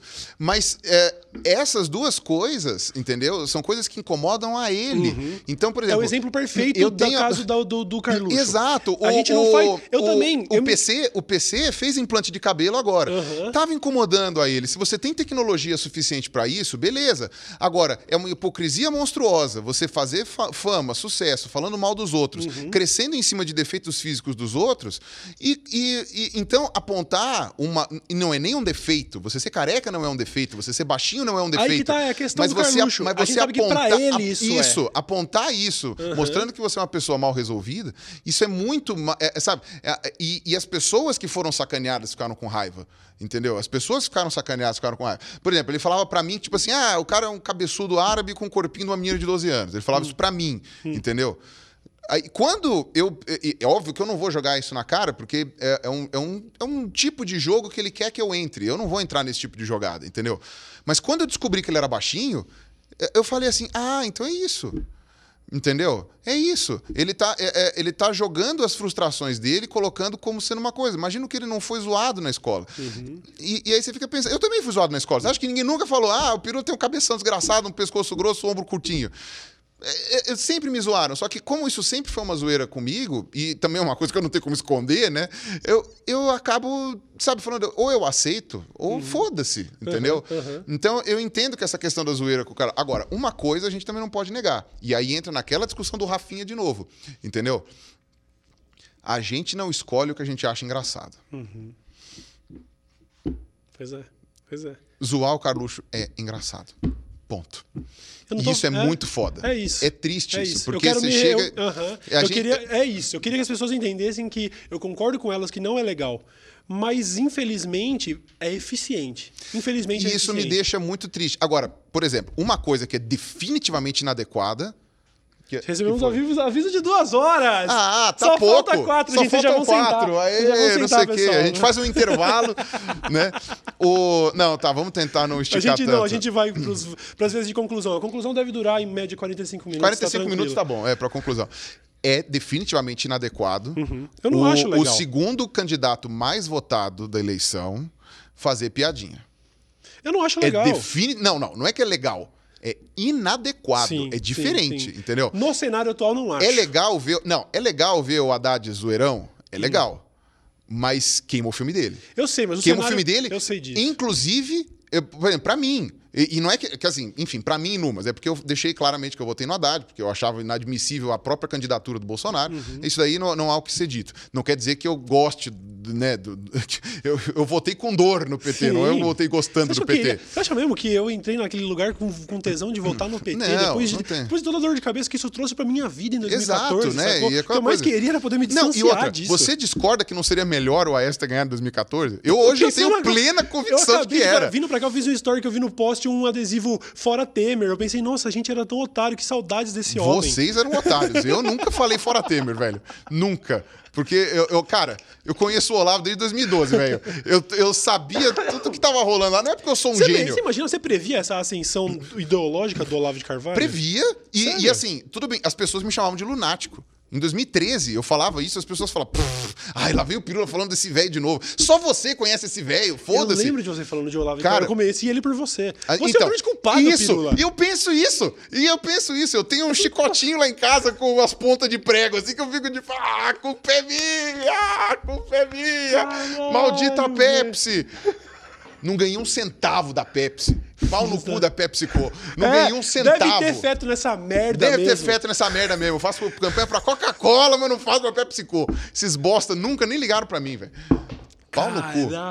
Acho que a gente pode tentar. Não tem muita conclusão e não teria Tem mesmo. um último capítulo. Vai, por Vamos ver favor. se ele ajuda. A gente vai deixar várias paradas abertas, mas vai ser um especial, assim, ó, o dia de, dia, dia de Ah. pirula no Poucas. Aí você vem, a gente fala por três horas, a equipe Tá. já se prepara psicologicamente. O pessoal louco com vontade de ir no banheiro. Eu também. Eu tô ligado, eu também. Eu Cara, quase mijando na calça, É. mas tudo bem. Último capítulo do Traz livro. uma sonda.